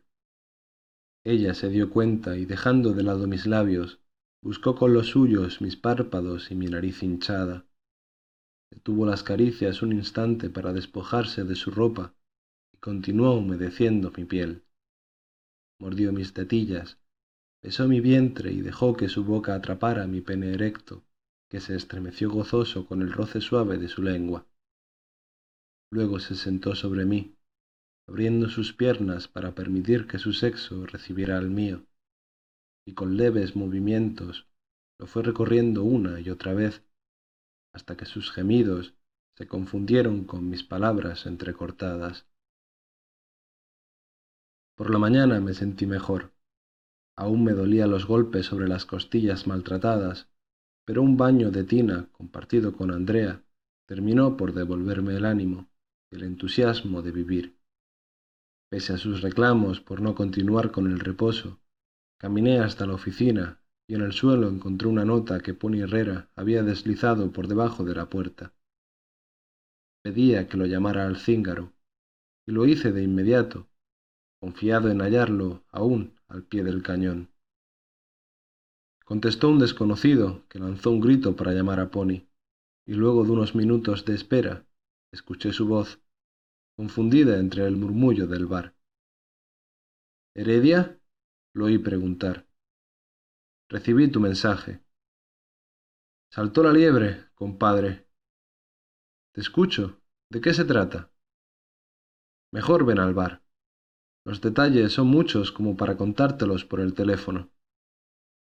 Por lo menos adelántame algo. Los muchachos fueron detenidos por un grupo de los servicios de seguridad. Los hombrones cuidan sus lenguas, pero a la sexta copa cantan bonito. Se dice algo de un tal Maragaño de una clínica clandestina y de una mujer que se fue de la lengua por alguna mala jugada que le hizo el mentado Maragaño. Parece que oíste la canción completa. Más o menos. Los tipos no son muy reservados con lo que hacen, y hasta diría que disfrutan contando los detalles. Te advierto que debes tener cuidado con ellos, Heredia. Lo sé. Anoche ya me pasaron un aviso. Ven al bar. La papa empieza a quemarme la boca. Colgué el fono y me encaminé hacia el cíngaro. El misterio dejaba de ser tal, y si lograba desenrollar la madeja descubierta por Pony Herrera, tendría más de un bulto que entregar a Solís, o a quien quisiera poner el cascabel al gato. El bar estaba lleno de clientes y los rostros que vi al entrar no eran precisamente los de un centro de madres. Observé las mesas buscando a mi amigo, y al no encontrarlo, pregunté por él a Juanito, el viejo mozo que atendía la barra. Esa es su copa, así que es posible que se encuentre en los baños, dijo el mozo, indicando una copa de vino que estaba sobre la barra, confundida entre un bosque de cervezas. Le pedí una copa de vino y decidí esperar el regreso de mi amigo. Pasaron algunos minutos, vacié la copa y Pony seguía sin aparecer. Pensé que alguien desafinaba en la orquesta y sin pensarlo dos veces me encaminé, deprisa, hacia el rincón del bar donde estaban ubicados los servicios higiénicos. Pony no estaba frente a los urinarios, ni tampoco junto a los lavamanos. Dije su nombre en voz alta y nadie me respondió. Las tres casetas existentes dentro del baño estaban cerradas. Esperé un momento y vi salir de una de ellas a un borracho que, con cierta dificultad, intentaba sujetar sus pantalones. Empujé con el hombro la puerta de la segunda caseta, y un tipo que se sobaba las bolas con una revista de piruchas en una de sus manos se acordó de mi madre y volvió a cerrar la puerta con un puntapié. Las cosas no podían ir peor. Me puse frente a la tercera puerta, le di una patada y se abrió de par en par. Pony se encontraba sentado encima de la taza con los pantalones puestos. Una de sus manos colgaba sobre un montón de papeles sucios y en la otra sostenía un programa del hipódromo. Le habían clavado un cuchillo en medio del vientre y sus ojos, fijos, miraban hacia un cielo inexistente. Cerré los ojos de Herrera y busqué en sus bolsillos algún indicio de los asesinos.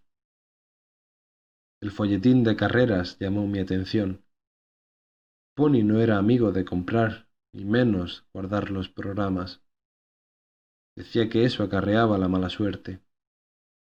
Intuí que algo había querido decirme en su minuto final.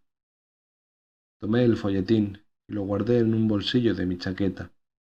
Después salí de la caseta, del baño, y de nuevo junto a la barra pedí a Juanito otra copa de vino.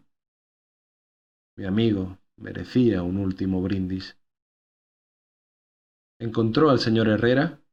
preguntó el mozo. Alguien lo hizo antes que yo.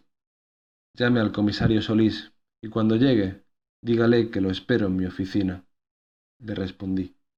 El viejo demoró en reaccionar, y cuando lo hizo, llamó a los otros mozos del lugar.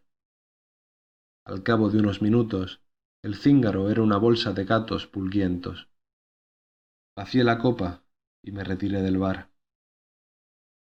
En la oficina me dediqué a revisar el programa de carreras.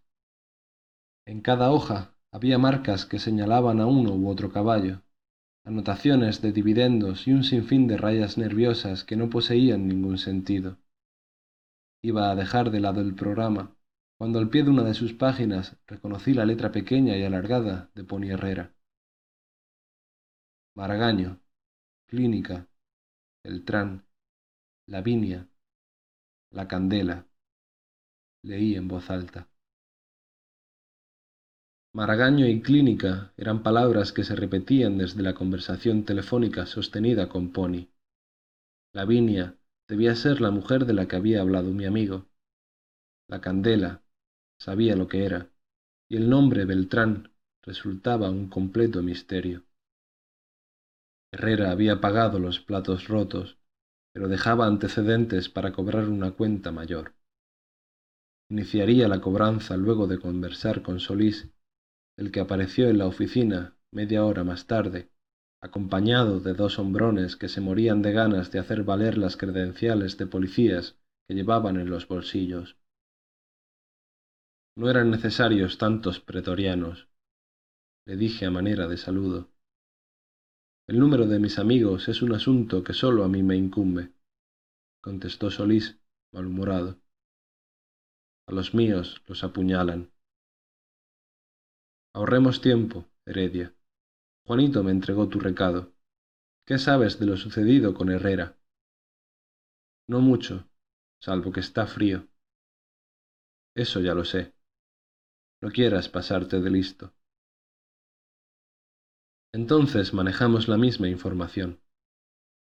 No me habrás hecho venir a tu pocilga por las puras brevas. Me sentía solo y supuse que vendrías con tus mejores amigos.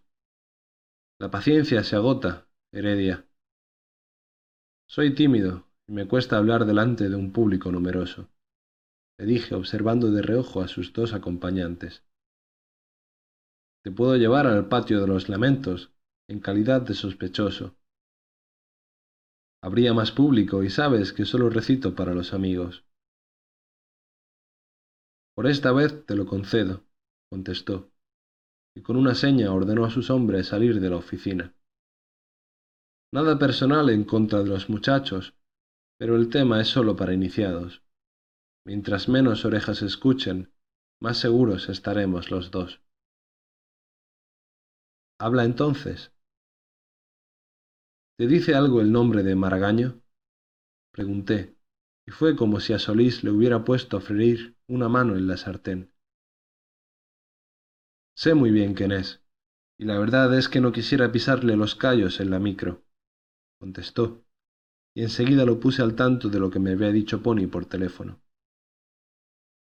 Fui a buscarlo al bar y lo encontré hablando con San Pedro, agregué. Maragaño es uno de los jefes de operaciones de Cortés, el mandamás de los servicios de seguridad. Mala gente.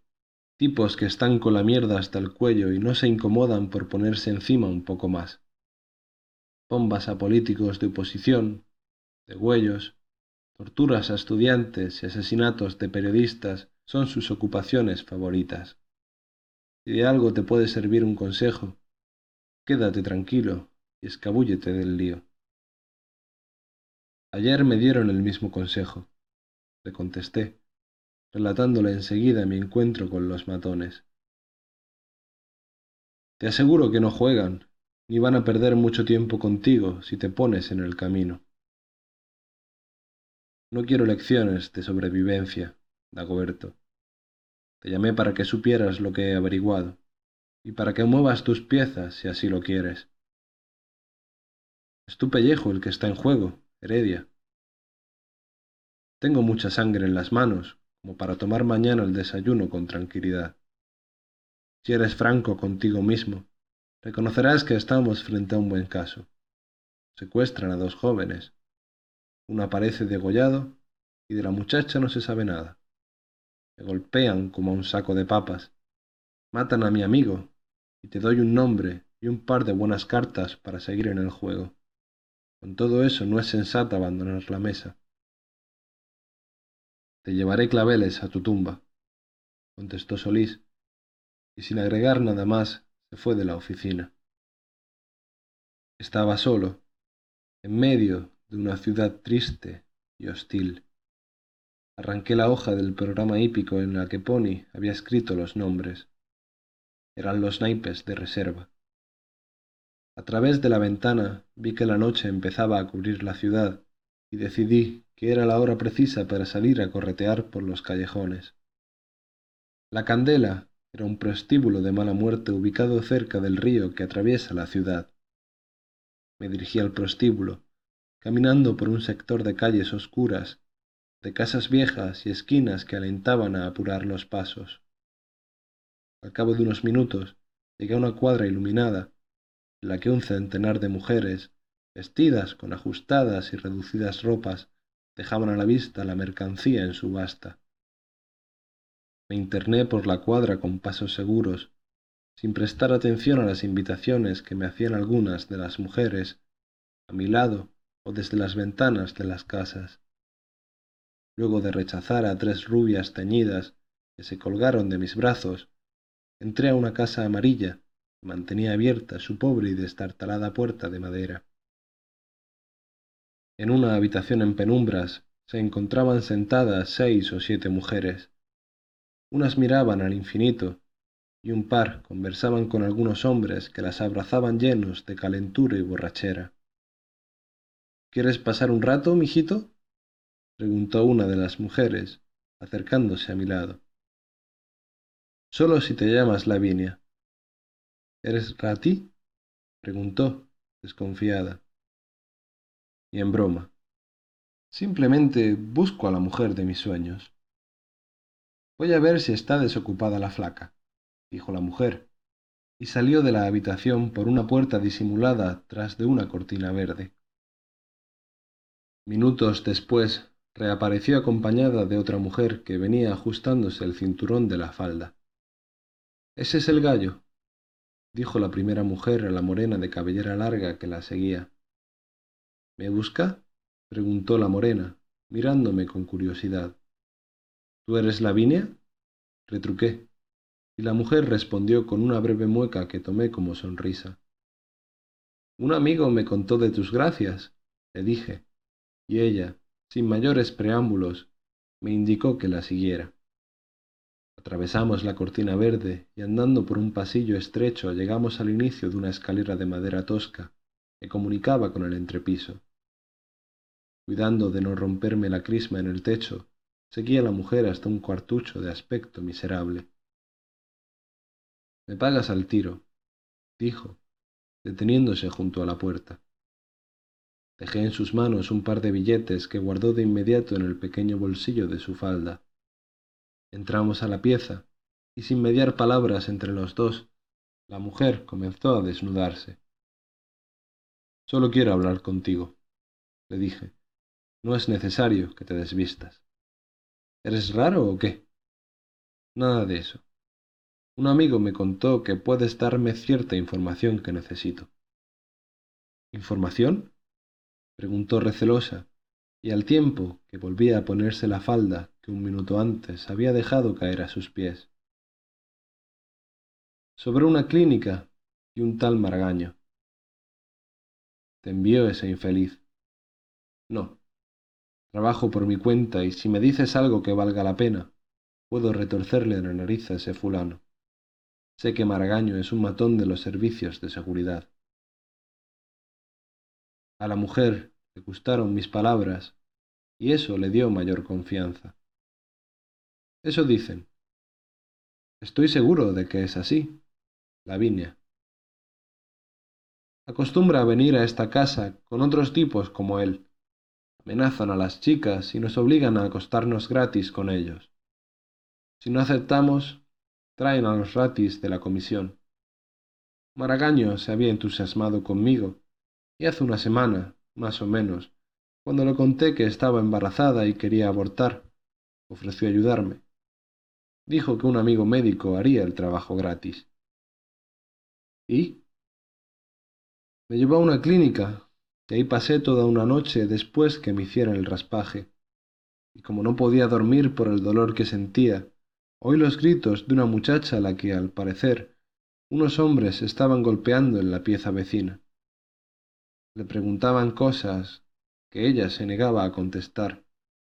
Su nombre no lo escuché, pero sí me di cuenta de que a los tipos se les pasó la mano con los golpes. Los gallos se puteaban unos con otros, luego de un rato comenzaron a hablar de cómo se iban a deshacer de ella. No me gustó nada la cosa. Por la mañana se lo comenté a Margaño. Dijo que no me metiera en sus asuntos, y como tuve la mala ocurrencia de chantajearlo con mi silencio, ordenó a un par de tipos que me golpearan. Maldito, exclamé, al tiempo que la mujer me mostraba los moretones que aún conservaba en los brazos. Maragaño es un perro rabioso. ¿Sabes dónde encontrarlo? Ni idea. El nombre Beltrán. ¿Te dice algo? Es el doctor que me hizo el remedio. ¿Te acuerdas dónde quedaba la clínica? Pregunté, ansioso. No muy bien. Maragaño me llevó de noche. Creo que está en la calle Montilles. Esa es una calle larga. Frente a la clínica hay un restaurante que tiene dibujados unos caballos con cachos en las ventanas. ¿Caballos con cachos? ¿Un solo cacho grande? ¿Unicornios? Sí, creo que así se llaman.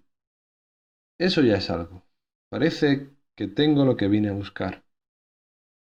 No le dirá nada a Maragaño.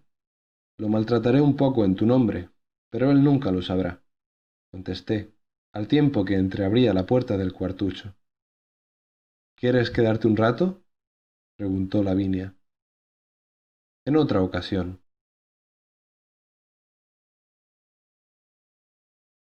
Siete.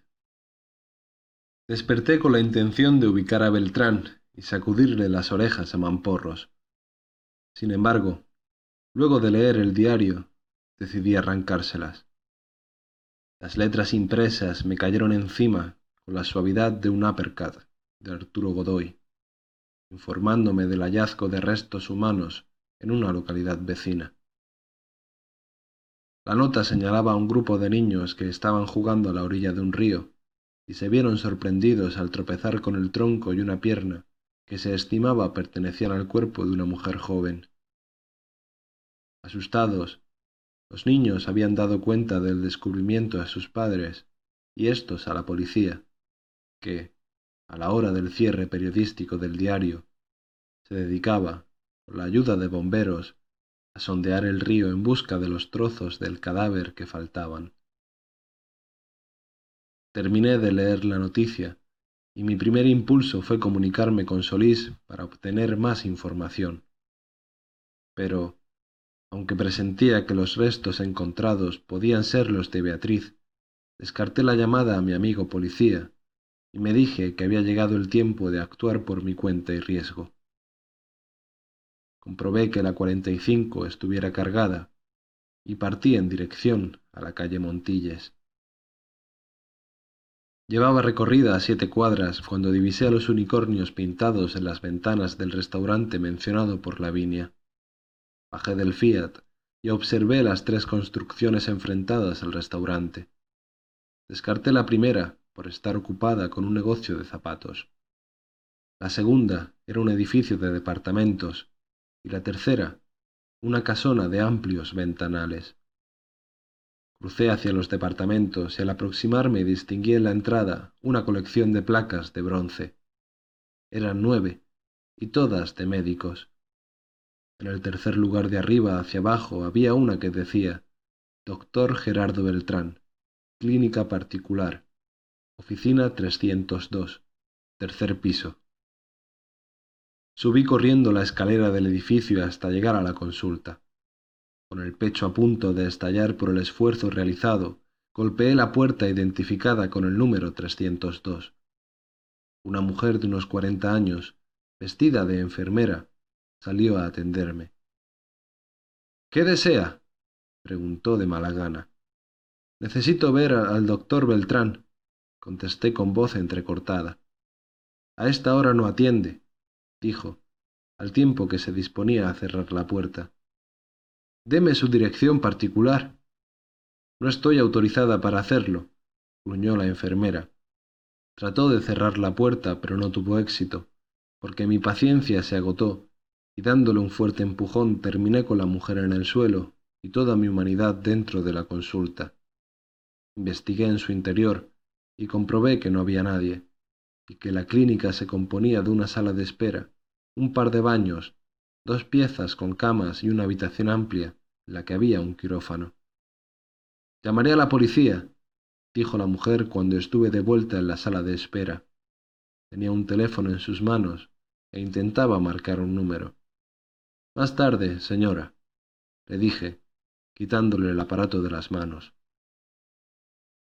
La mujer intentó agredirme, pero una bofetada precisa la desanimó.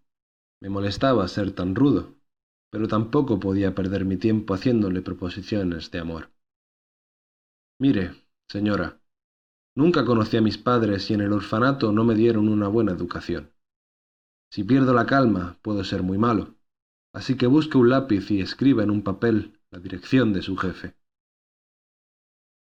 Esta vez la mujer no tuvo dudas y en un instante me entregó lo pedido. Espero que esté correcto. De lo contrario, tendré que regresar, le dije después de leer la dirección. Le aseguro que llamaré a la policía, balbuceó. Al Papa si prefiere. Pero después, contesté, al tiempo que arrancaba el cable que unía el teléfono con la pared.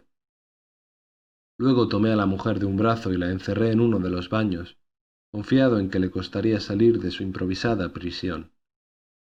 Media hora más tarde, detuve mi auto a un costado del edificio donde vivía Beltrán, una torre de aluminio y cristales que evidenciaba el mal gusto del arquitecto responsable de su construcción. Subí en ascensor hasta el cuarto piso, y después caminé hasta quedar frente al departamento número 406. Presioné el timbre y esperé. Pasaron dos minutos y nadie abrió la puerta, pese a que desde el interior se oía el sonido de una radio. Toqué el timbre una vez más. Volvieron a transcurrir dos minutos y cuando ya me disponía a derribar la puerta, ésta se abrió y apareció un hombre moreno, de mediana estatura, vestido con pantalones grises y una chomba de color azul marino. Se veía distinguido, con el aspecto de alguien en quien uno confiaría si no supiera que las apariencias engañan. ¿Qué desea?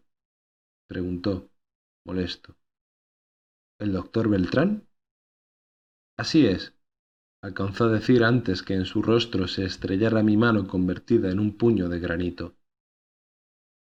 El hombre quiso decir algo, tal vez reclamar, pero un ajustado gancho en el hígado lo hizo retroceder hacia el interior del departamento.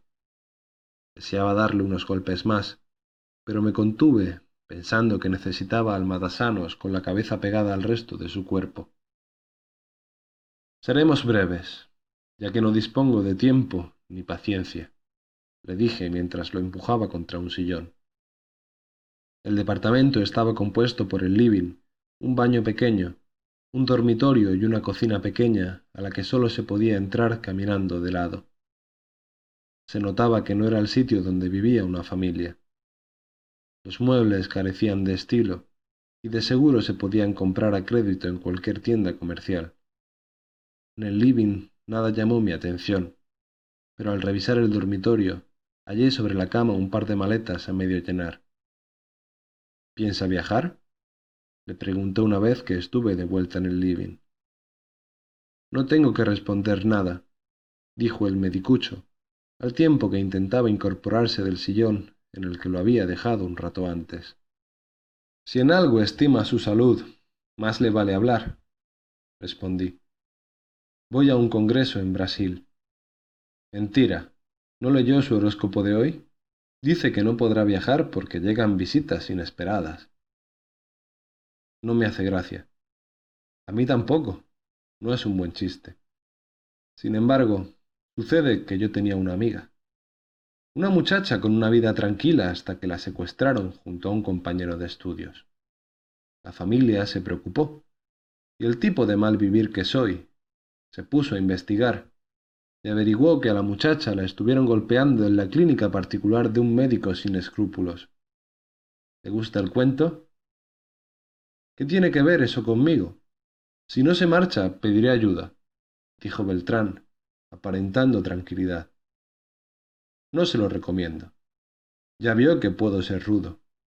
No pierda su tiempo con evasivas. Hay un testigo que puede corroborar mi historia y contársela con lujo de detalles a la policía. No sé de qué habla. Quiero que reflexione y me diga qué relación tiene usted con Maragaño. Le dije, al tiempo que ponía un puntapié entre sus piernas. Beltrán gritó como gato escaldado. Lo que le restara de bolas debía dolerle endemoniadamente. ¿Me equivoco o es verdad que Maragaño usa su clínica para efectuar interrogatorios? Pregunté al médico, al mismo tiempo que hacía el ademán de querer repetirle las dosis de castigo. A veces la ocupa para eso, balbuceó, ya sin ganas de oponer resistencia. Y mientras eso ocurre, usted mira hacia otra parte. ¿Por qué? Hace un año Maragaño se enteró que en la clínica se efectuaban abortos. Vigiló un tiempo y cuando estuvo seguro, se presentó en la consulta. Me tenía en sus manos y no tuve otra alternativa que acceder a sus deseos. Al principio no sabía para qué ocupaba la clínica, pero después me hizo participar en los interrogatorios. Debía aplicar inyecciones a los detenidos o comprobar si podían seguir recibiendo más castigo. Toda una labor humanitaria. Pero vamos a lo que me interesa. Hace unos días usted hizo abortar a una prostituta amiga de Maragaño. Beltrán asintió con la cabeza. Esa misma noche, Maragaño llevó una muchacha a la clínica. La torturaron hasta que murió, y cuando quisieron deshacerse del cadáver, no encontraron otro mejor método que despedazarla y arrojarla por partes a un río. ¿No contaron con que la podían encontrar antes de que los restos se descompusieran? ¿Es así? ¿O mi fantasía vuela muy alto? Maragaño y sus hombres se extralimitaron con el castigo. No era la primera vez que ocurría. Primero estuvo lo de una muchacha que murió en la tortura y que para hacerla desaparecer la llenaron de explosivos y la hicieron volar al interior de una oficina pública, simulando que ella era parte de un fallido atentado extremista. Después vino lo del muchacho con el que perdieron los estribos y como no hablaba le tajearon todo el cuerpo con hojas de afeitar. ¿Recuerda el nombre de la última muchacha que torturaron? La llamaban América, alcanzó a decir Beltrán, ya que no pude contenerme y, asqueado, lo golpeé en el mentón. Todo quedaba claro y sólo faltaba que llegara la ley, o lo que pudiera quedar de ella, establecer su sentencia y castigo. Observé a Beltrán que yacía adormecido en el suelo, y consideré que era conveniente dar otra ayuda a la ciega justicia de la ciudad. En un papel redacté a grandes rasgos lo que había contado el médico y enseguida arrojé un recipiente con agua sobre su cabeza. Cuando estuvo en condiciones de volver a sumar dos más dos, lo obligué a firmar el escrito. Legalmente no valía un carajo, pero estaba cierto que cuando llegara el momento de contar mi historia, más de alguien trataría de hacer creer que yo deliraba, y por eso, un papel con un buen cuento serviría para demostrar que el alcohol aún no había reblandecido mis neuronas. Una vez que firmó el papel, Beltrán dejó de interesarme. Era hora de entregárselo a Solís, y para eso lo llamé por teléfono y le conté algunos detalles de lo sucedido en el departamento del doctor. Quedamos en reunirnos en el departamento y, cuando me disponía a esperar sentado en un sillón, escuché que la puerta de la habitación se abría violentamente. Dos oscuras pistolas apuntaron hacia mi cabeza y de inmediato sentí que alguien descargaba su neurosis sobre mis riñones. Reconocí a tres de los hombres que me habían propinado la paliza, y a simple vista deduje que no venían con la intención de tratarme como un viejo amigo. Hicieron que ocupara un sillón, y uno de los matones ayudó a Beltrán, quien al verme reducido se acercó a mi lado con la intención de cobrar su venganza. Pero unos brazos más poderosos que los suyos lo retuvieron. Evidentemente, los matones no deseaban perder el tiempo. No hiciste caso, Heredia, dijo el hombre al que durante la golpiza oí que llamaban Carmona. El método fue poco didáctico, contesté, tratando de ganar los segundos que necesitaba, tratando de ganar los segundos que necesitaba para pensar en una salida razonable a la situación en la que me encontraba. Ahora usaremos un método definitivo, agregó Carmona. Este sujeto sabe todo lo que pasó en la clínica, intervino Beltrán. El matasano canta bonito, dije a Carmona, que ya empezaba a cansarse con el diálogo. No dije nada que él no supiera, aclaró Beltrán, al ver que su panorama se oscurecía. Es posible. Sin embargo, el jefe no desea que queden hilos sueltos, contestó Carmona al mismo tiempo que sacaba la pistola que portaba junto a su cinturón. Comprobó que el arma tuviera la bala pasada y avanzó hasta quedar frente al doctor. Los bocones no sirven, gritó, y sin titubear, descargó una bala dentro de la boca de Beltrán. La detonación se multiplicó entre las murallas del departamento. Los dos hombres que me custodiaban se descuidaron un instante y comprendí que esa era mi única oportunidad para salir bien parado del entuerto. Cargué con fuerza el respaldo del sillón en el que me encontraba sentado y caí al suelo, rodando junto al mueble. Una bala astilló el sillón y otra destrozó una de las ventanas de la pieza. Saqué mi pistola y disparé apuntando hacia el bulto más cercano. Uno de los matones se fue al suelo, herido, y el otro cometió el error de intentar ayudarlo, y terminó con un proyectil en el vientre. Carmona disparó dos veces sin mayor fortuna, y luego, viendo a sus hombres malheridos, decidió cambiar de escenario. Estaba por alcanzar la puerta de salida cuando le disparé. De su muslo izquierdo brotó un oscuro hilo de sangre que no fue motivo suficiente para detener su fuga. Tenía la oportunidad de rematarlo, pero pensé que me convenía intercambiar algunas palabras con él. Mi vacilación le dio tiempo para huir y cuando logré salir del departamento, él ya había abordado el ascensor. Corrí hacia la escalera de servicio y llegué a la planta baja cuando el sicario abría la puerta de su vehículo. Lo alcancé y le di duro en la nuca con la pistola.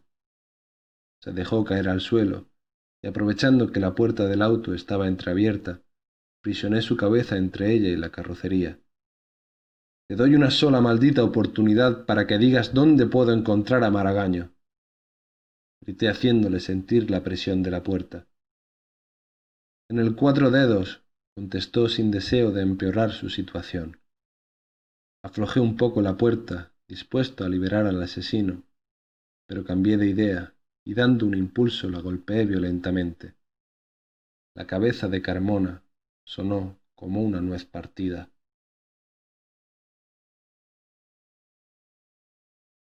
8. Carmona quedó tendido en el suelo. Parecía un muñeco desarticulado, pero no experimenté lástima por él. Recordé a Pony Herrera metido en la caseta inmunda del bar y pensé que el matón había tenido un cielo azul como testigo, y eso era más de lo que merecía una rata como él. El ruido de una sirena me puso en alerta. Solís se acercaba con sus hombres y eso indicaba el momento de hacerse invisible. Haría muchas preguntas, y mi ánimo no estaba para tertulias. Ubiqué el Fiat y anduve en él hasta llegar a una plaza de grandes árboles. Detuve el vehículo. En un rincón de la plaza, un anciano daba vueltas a la manivela de un organillo y un grupo de niños revoloteaba a su alrededor. se veían alegres e inocentes, y tal vez soñaban con otra vida para la cual yo había perdido mi oportunidad. Conecté la radio del auto y después de una canción chillona transmitieron un extra informativo sobre la muerte de Beltrán y el tiroteo en su departamento, atribuido a una banda de ladrones sorprendidos por el médico cuando robaban en el lugar. Nada que no supiera o que me hiciera pensar que Solís avanzaba en su investigación. Cogí la pistola y reemplacé las cápsulas vacías por tres balas nuevas. Luego volví a la oficina a esperar a Dagoberto Solís. El policía llegó a la medianoche y sin ocultar su mal humor se plantó frente al escritorio en el que me encontraba leyendo la novela Maigret en los bajos fondos. Demoraste más de la cuenta. Tuve que recurrir a la reserva, le dije a manera de saludo, y al tiempo que le mostraba la botella de vino que tenía sobre el escritorio. Alguien dejó unos bultos que era necesario recoger antes que las moscas iniciaran el festín. Sucede a menudo. La ciudad está llena de gente descuidada. Pensé encontrarte donde Beltrán, pero solo tropecé con tu firma en algunos cadáveres y con una señora que apareció aullando en tu contra. No debes prestar atención a las mujeres feas. Lo que ella diga no me interesa. Quiero tu versión de lo ocurrido. Es simple. Tomábamos el té con el doctor aparecieron unas visitas con muy malos modales. Si te dejas de bromas ganamos tiempo, dijo Solís. Le informé acerca de los nombres escritos por Herrera, de la entrevista con la prostituta de la Candela y de lo averiguado en la conversación con Beltrán. El doctor leyó los diarios y decidió levantar el vuelo. Lo atrapé haciendo las maletas y después de un sacudón soltó la pepa. En eso estábamos cuando llegaron los tipos que encontraste haciendo gárgaras hacia el cielo. ¿Tú mataste a Beltrán? Nones. Eso fue iniciativa de las visitas. De Carmona, para ser más exacto. Contesté, y, al tiempo que le entregaba las notas firmadas por Beltrán, agregué. Es la confesión del matasanos. No creo que valga mucho en un juicio, pero confirma mi historia. Te tragaste un buen budín, comentó Solís después de leer el contenido de los papeles. Luego preguntó por Carmona. Tuvo un repentino dolor de cabeza. Era el cabecilla del grupo y secuaz de Maragaño. Maragaño. Insistes en él y eso no me gusta nada. Si estuviera en tu pellejo, de inmediato tomo unas largas vacaciones en el Polo Norte. Primero quisiera apretar un cuello inmundo que aún circula por la ciudad. Los hechos son claros y conducen a una sola puerta. Creo que necesito un poco de tu brebaje, dijo Solís, al tiempo que tomaba la botella de vino. Todo el que quieras. Los jefes van a querer explicaciones convincentes para tantos troncos que dejaste en el camino. ¿Te he abierto mi corazón? Como la vez anterior, ya no me quedan naipes bajo la manga. Mentí. Espero que así sea y que los jefes lo crean. No quisiera que me ordenaran ponerte en la heladera por algún tiempo. Además, mañana se comprobará si tu cuento es verídico. ¿A qué te refieres? interrumpí. Aparecieron las partes que faltaban del cadáver encontrado en el río. No es un espectáculo grato, pero desearía tenerte cerca cuando lo identifiquemos. Citamos a la familia de tu clienta. Estaré ahí sin falta. No sé hasta dónde me dejen meter las manos en este asunto. Trataré de hacer lo más posible y ahora me voy a descansar. Ha sido un día pesado.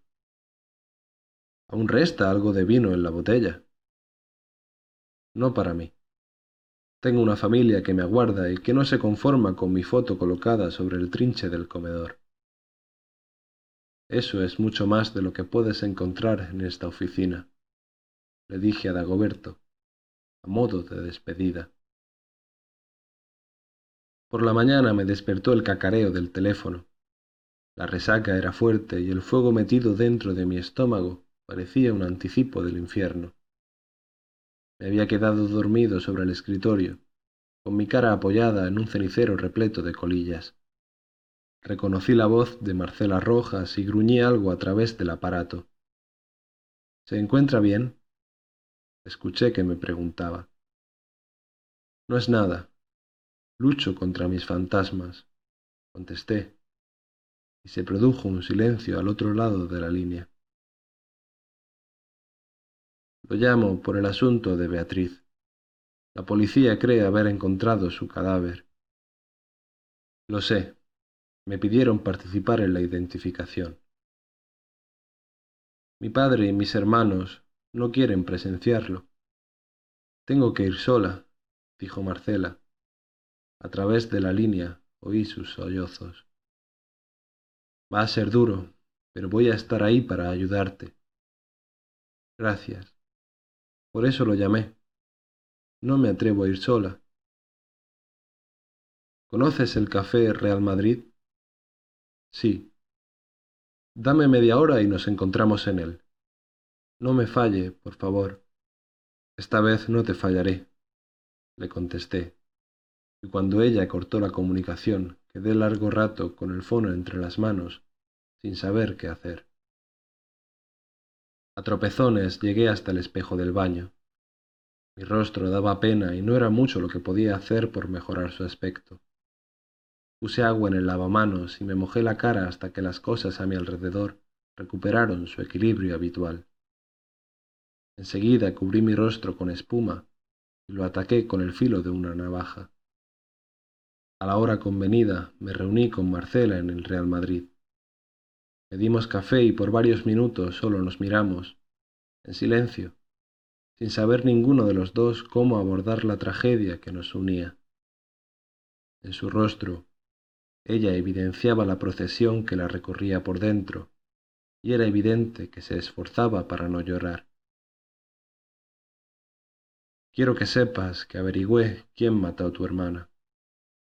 Cuatro de sus asesinos están ahora con ella, o un poco más abajo, en el infierno, dije, rompiendo el silencio. La policía está al tanto de todo lo ocurrido, pero dudo que mueva un dedo para indicar a los principales responsables. En esta ciudad la justicia tiene doble venda sobre los ojos. ¿Nadie hará nada? Tu hermana está muerta y eso no se puede cambiar.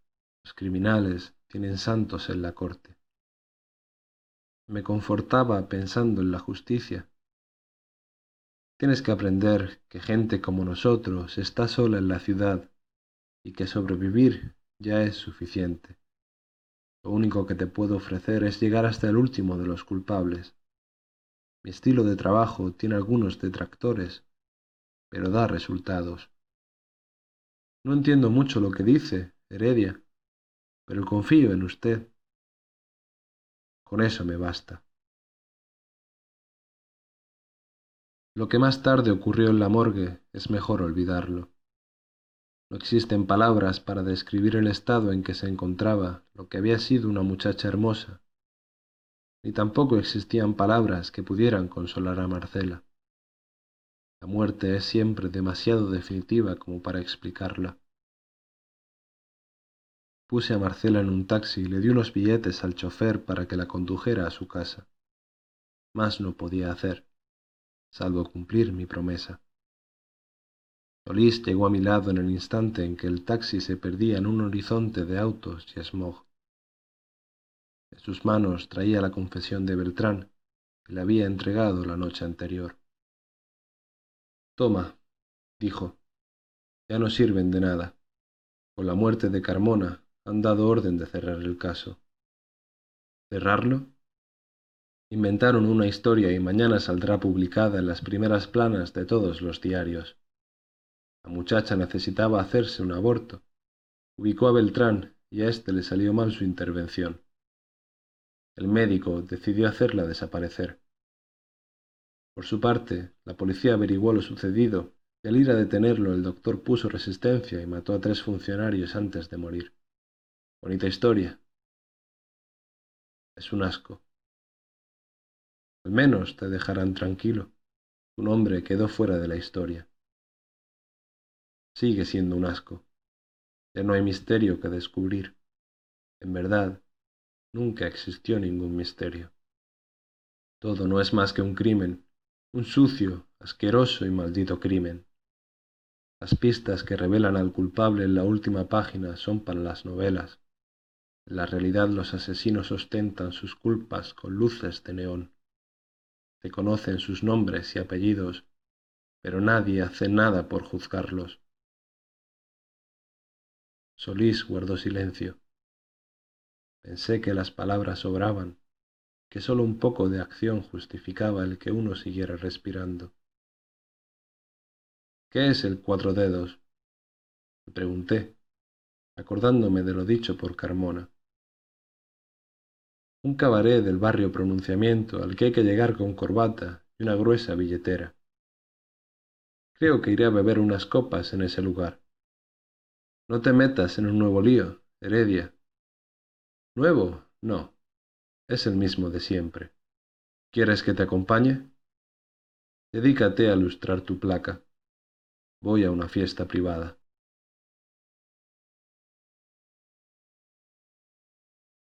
Nueve.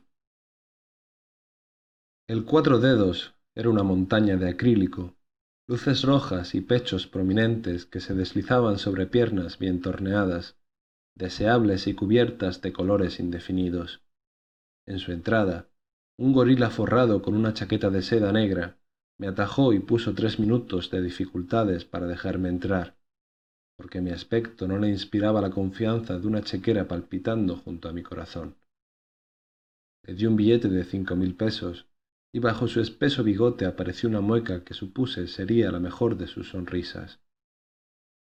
Encendí un cigarrillo y entré al cabaret, dispuesto a portarme como un caballero, al menos hasta que ubicara a la pareja con la que deseaba bailar esa noche salió a recibirme un mozo de chaqueta roja y corbata verde, y anudada al cuello, y solícito me condujo hasta un rincón discreto y en penumbras. Ofreció una larga lista de cócteles y antes que regresara con el vodka tónica que le pedí, a mi lado se sentó una rubia dulce, amable y misteriosa. ¿Estás solo? preguntó, recurriendo a toda la obviedad del mundo. Es un problema que se solucionará si te quedas conmigo. ¿Me regalas un trago? dijo, al tiempo que cruzaba sus piernas a veinte centímetros de mi nariz. Una copa para mi amiga, ordené al mozo a su regreso, y luego le pregunté por Maragaño. El señor Maragaño aún no llega esta noche, contestó. Cuando lo haga, avíseme. Le traigo el recado de una conocida suya. La rubia que me acompañaba iba en el segundo combinado cuando el mozo vino a decirme que Maragaño había llegado al cabaret. Miré hacia donde me indicó, y a pesar de la penumbra, logré ver a un tipo de aspecto mantecoso que caminaba con alguna dificultad sobre la alfombra del lugar. Tuve la impresión de observar a una babosa gigante, lo que en todo caso no fue obstáculo para que se le colgaran de los brazos dos mujeres de las muchas que esperaban a los clientes. Al parecer el chicharrones las conocía, ya que las saludó efusivamente, y sin gritar agua va, dejó que sus manos regordetas se deslizaran bajo las cortas faldas de las copetineras. Los problemas comenzaron más pronto de lo que esperaba, ya que apenas el mozo informó a Maragaño de mi presencia, se acercaron hasta mi rincón dos hombres que hasta ese momento se habían mantenido tras las espaldas del sicario mayor. Uno de ellos pertenecía al grupo que me había aporreado días atrás. El matón me reconoció de inmediato y sin gastar tiempo en dichos preliminares, se abalanzó sobre mí. Traté de resistir, pero dos tubos negros en las costillas me hicieron cambiar de opinión. Custodiado por los dos hombres, crucé el cabaret de un extremo a otro, hasta quedar frente a la mesa ocupada por Maragaño y sus amiguitas. ¿Heredia? preguntó Maragaño, un tanto molesto por la interrupción, y luego, sin dejar de acariciar los muslos generosos de una de sus acompañantes, agregó Nos encontramos antes de lo previsto. Andaba paseando por el zoológico y encontré a estos gorilas amigos suyos, contesté mirando a mis custodios.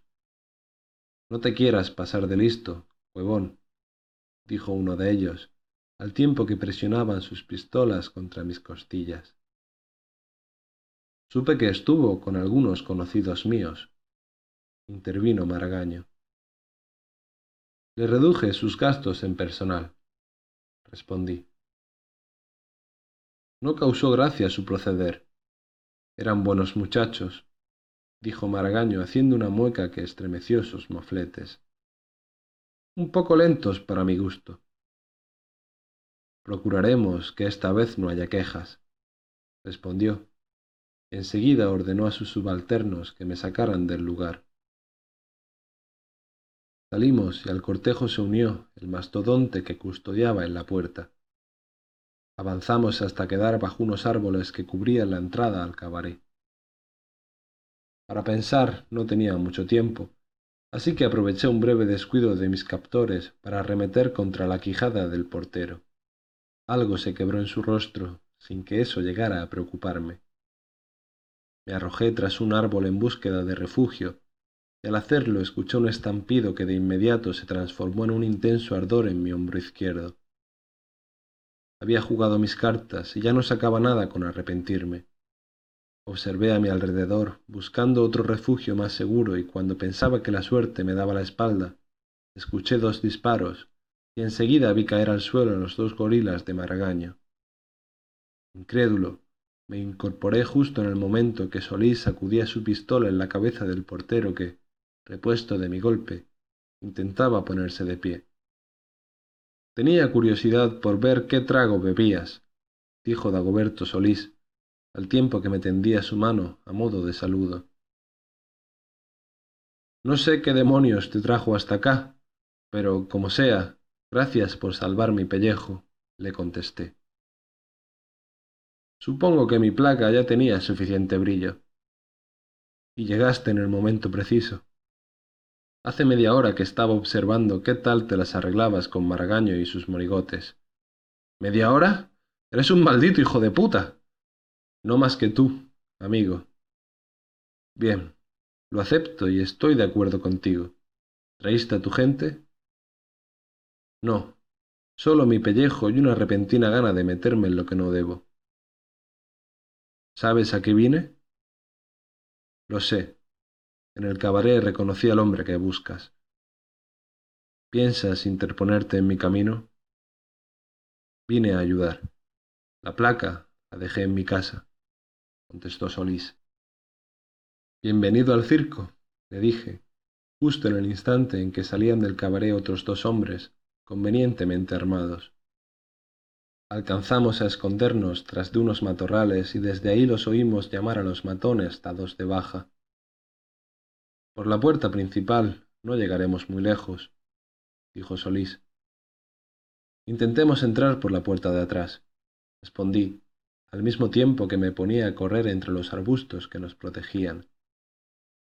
Dagoberto siguió mis pasos hasta que divisamos una puerta de la cual emanaba una luz amarillenta. Estaba cerrada en su parte superior tenía una ventanilla.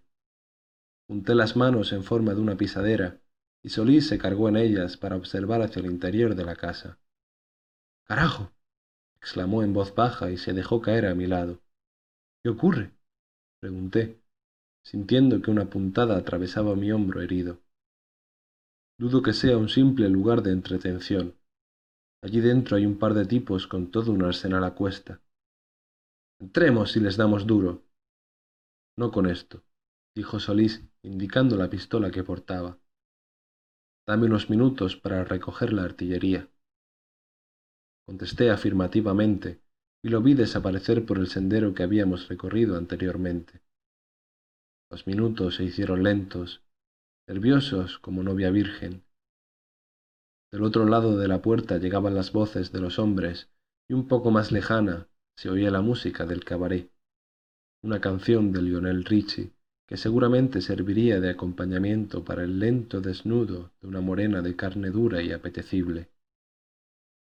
Dagoberto regresó con una escopeta, tres cajas de cartuchos y una bolsa plástica, de supermercado, con dos botellas vacías en su interior. Me entregó la escopeta y caminó hasta un vehículo que se hallaba estacionado cerca de donde nos encontrábamos.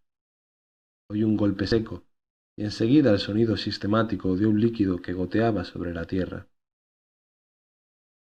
Tiene las botellas con benzina, dijo al volver a mi lado. Ahora podemos entrar, dije, devolviéndole su escopeta.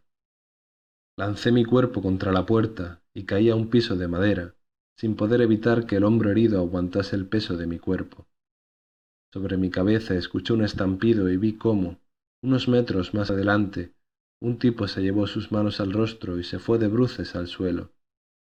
El segundo guardián intentó reaccionar, pero fue demasiado lento y no pudo detener la arremetida de Solís que, sin asco, hundió la culata de su escopeta en la cabeza del matón. Quedamos en medio de un pasillo que comunicaba el resto de la construcción a través de dos puertas. Elegimos la que estaba a nuestra derecha y nos internamos por otro pasillo, más estrecho y oscuro, que terminaba en una habitación amplia y gélida. No había nadie en ella, y todo su amoblado lo comprendía en un par de sillas, una lámpara que colgaba del techo y una armazón metálica similar a un catre abandonado. Los cabrones usan este sitio para interrogar a sus víctimas, dije a Solís mientras buscaba en su bolsa una de las botellas con benzina. Desparramé el contenido por el suelo y cuando la mancha líquida cubrió gran parte de la losa grisácea, prendí un fósforo. Las llamas surgieron incontrolables. Rehicimos el camino y poco antes de llegar a la puerta anteriormente descartada, ésta se abrió y asomó su cabeza un hombre que, al ver las llamas, lanzó un grito que duró el tiempo que la bala disparada por Dagoberto demoró en llegar a su garganta. Salté por sobre el cuerpo del extraño y avancé hasta la puerta con la intención de cruzarla. Una ráfaga en sentido contrario me hizo cambiar de idea y busqué el refugio del suelo. Recién en ese momento sentí que un hilillo de sangre escurría por mi frente. Tienes un rasguño, dijo Solís a mi lado, con su voz entrecortada por la agitación de su última carrera. El plomo pasó cerca, pero no duele. Lo importante es que ya los pusimos sobre aviso. Y estamos entre dos fuegos. Nos abrimos paso o las llamas nos atrapan. No hay mucho que escoger. Les daré algo en qué pensar, agregó Dagoberto, al tiempo que sacaba de la bolsa la segunda botella de combustible. Luego, tomó el pañuelo que llevaba en su chaqueta y lo introdujo en el gollete de la botella. En su mano derecha apareció un encendedor y con él encendió la improvisada mecha. Esperó a que el fuego tomara cuerpo y enseguida lanzó la botella hacia el salón principal del cabaret. Oímos el estruendo, los gritos histéricos de las copetineras, y sin demora entramos al salón, disparando hacia blancos que sólo podíamos imaginar. El escenario en el que unos minutos atrás bailaban las mujeres estaba convertido en una pira, y en un rincón del salón, Maragaño y cuatro de sus hombres se protegían al amparo de unas mesas. A pesar de las llamas y el humo, logré ver una sombra que se alejaba de las mesas. Disparé calculando la velocidad de su desplazamiento, y se escuchó un grito seguido de varios disparos que buscaron sin fortuna mi cuerpo. El fuego progresaba a nuestras espaldas, y por eso pedí a Dagoberto que me cubriera mientras intentaba cruzar las ávidas lenguas rojas. Por unos segundos sentí un ardor profundo en la piel. Unas balas impactaron cerca de mis piernas, y para no dar oportunidad a mis enemigos, busqué refugio tras una tarima. Llegué a Dagoberto y éste, con alguna dificultad, cruzó la cortina ardiente. Lo habían herido en un codo y su brazo derecho oscilaba como un péndulo. El cabaret era un infierno. Maragaño le quedaban tres hombres y creyéndose en inferioridad de fuerzas, decidió huir en dirección a la puerta de salida. Con Solís disparamos con entusiasmo hacia los blancos móviles. Uno de los matones trastabilló y se fue al suelo. Maragaño pudo avanzar algunos metros antes de caer de rodillas frente a un espejo. La bala disparada por Dagoberto le había atravesado la pierna izquierda. Corrí a su lado para ver su rostro de perdedor. Sin la protección de sus hombres no era nadie, solo un gordinflón que se retorcía como gusano. Cuando iba a rematarlo, me retuvo la mano de Solís. Heredia, no es necesario, dijo. ¿Me aseguras que afuera lo van a juzgar? ¿Que no va a existir un juez maraco que lo libere? Solís no respondió. Bajó la mirada hasta encontrar los restos chamuscados de una alfombra y a paso lento salió del cabaret. Las balas impactaron a un costado de la nariz de Maragaño. Por un momento pareció que volvía a ponerse en pie, pero enseguida lo que podía quedar de su cabeza rebotó contra el suelo. Guardé mi arma y salí al encuentro de Solís. Lo hallé sentado en su auto, con la cabeza apoyada en el volante. Me senté a su lado para contemplar el cabaret en llamas. Algunas copetineras semidesnudas observaban el espectáculo sin atreverse a huir. Se oyeron unas sirenas y en unos pocos minutos el lugar se llenó de ambulancias, radiopatrullas y carros de bomberos. A Dagoberto lo pusieron en una ambulancia. Me despedí de él, augurándole una larga licencia médica, y enseguida regresé a mi oficina, donde comprobé que mi herida en el hombro no tenía mayor importancia. Me di una ducha, cubrí mi cuerpo con ropas limpias y estuve un largo rato frente al espejo, hasta que mi rostro recuperó su aspecto tranquilo de costumbre. Todo había terminado, y sólo me quedaba llamar a Marcela Rojas para contarle el final de la historia. Salí a la calle y me puse a caminar en dirección al cíngaro. Era tiempo de emborracharme y no pensar en nada más. Afuera hace mucho frío, señor Heredia, me dijo Juanito a manera de saludo. Ideal para buscar el refugio de un buen trago, respondí, al tiempo que pensaba que serían tres o cuatro, y que después tal vez iría al encuentro de Andrea. La ciudad estaba triste.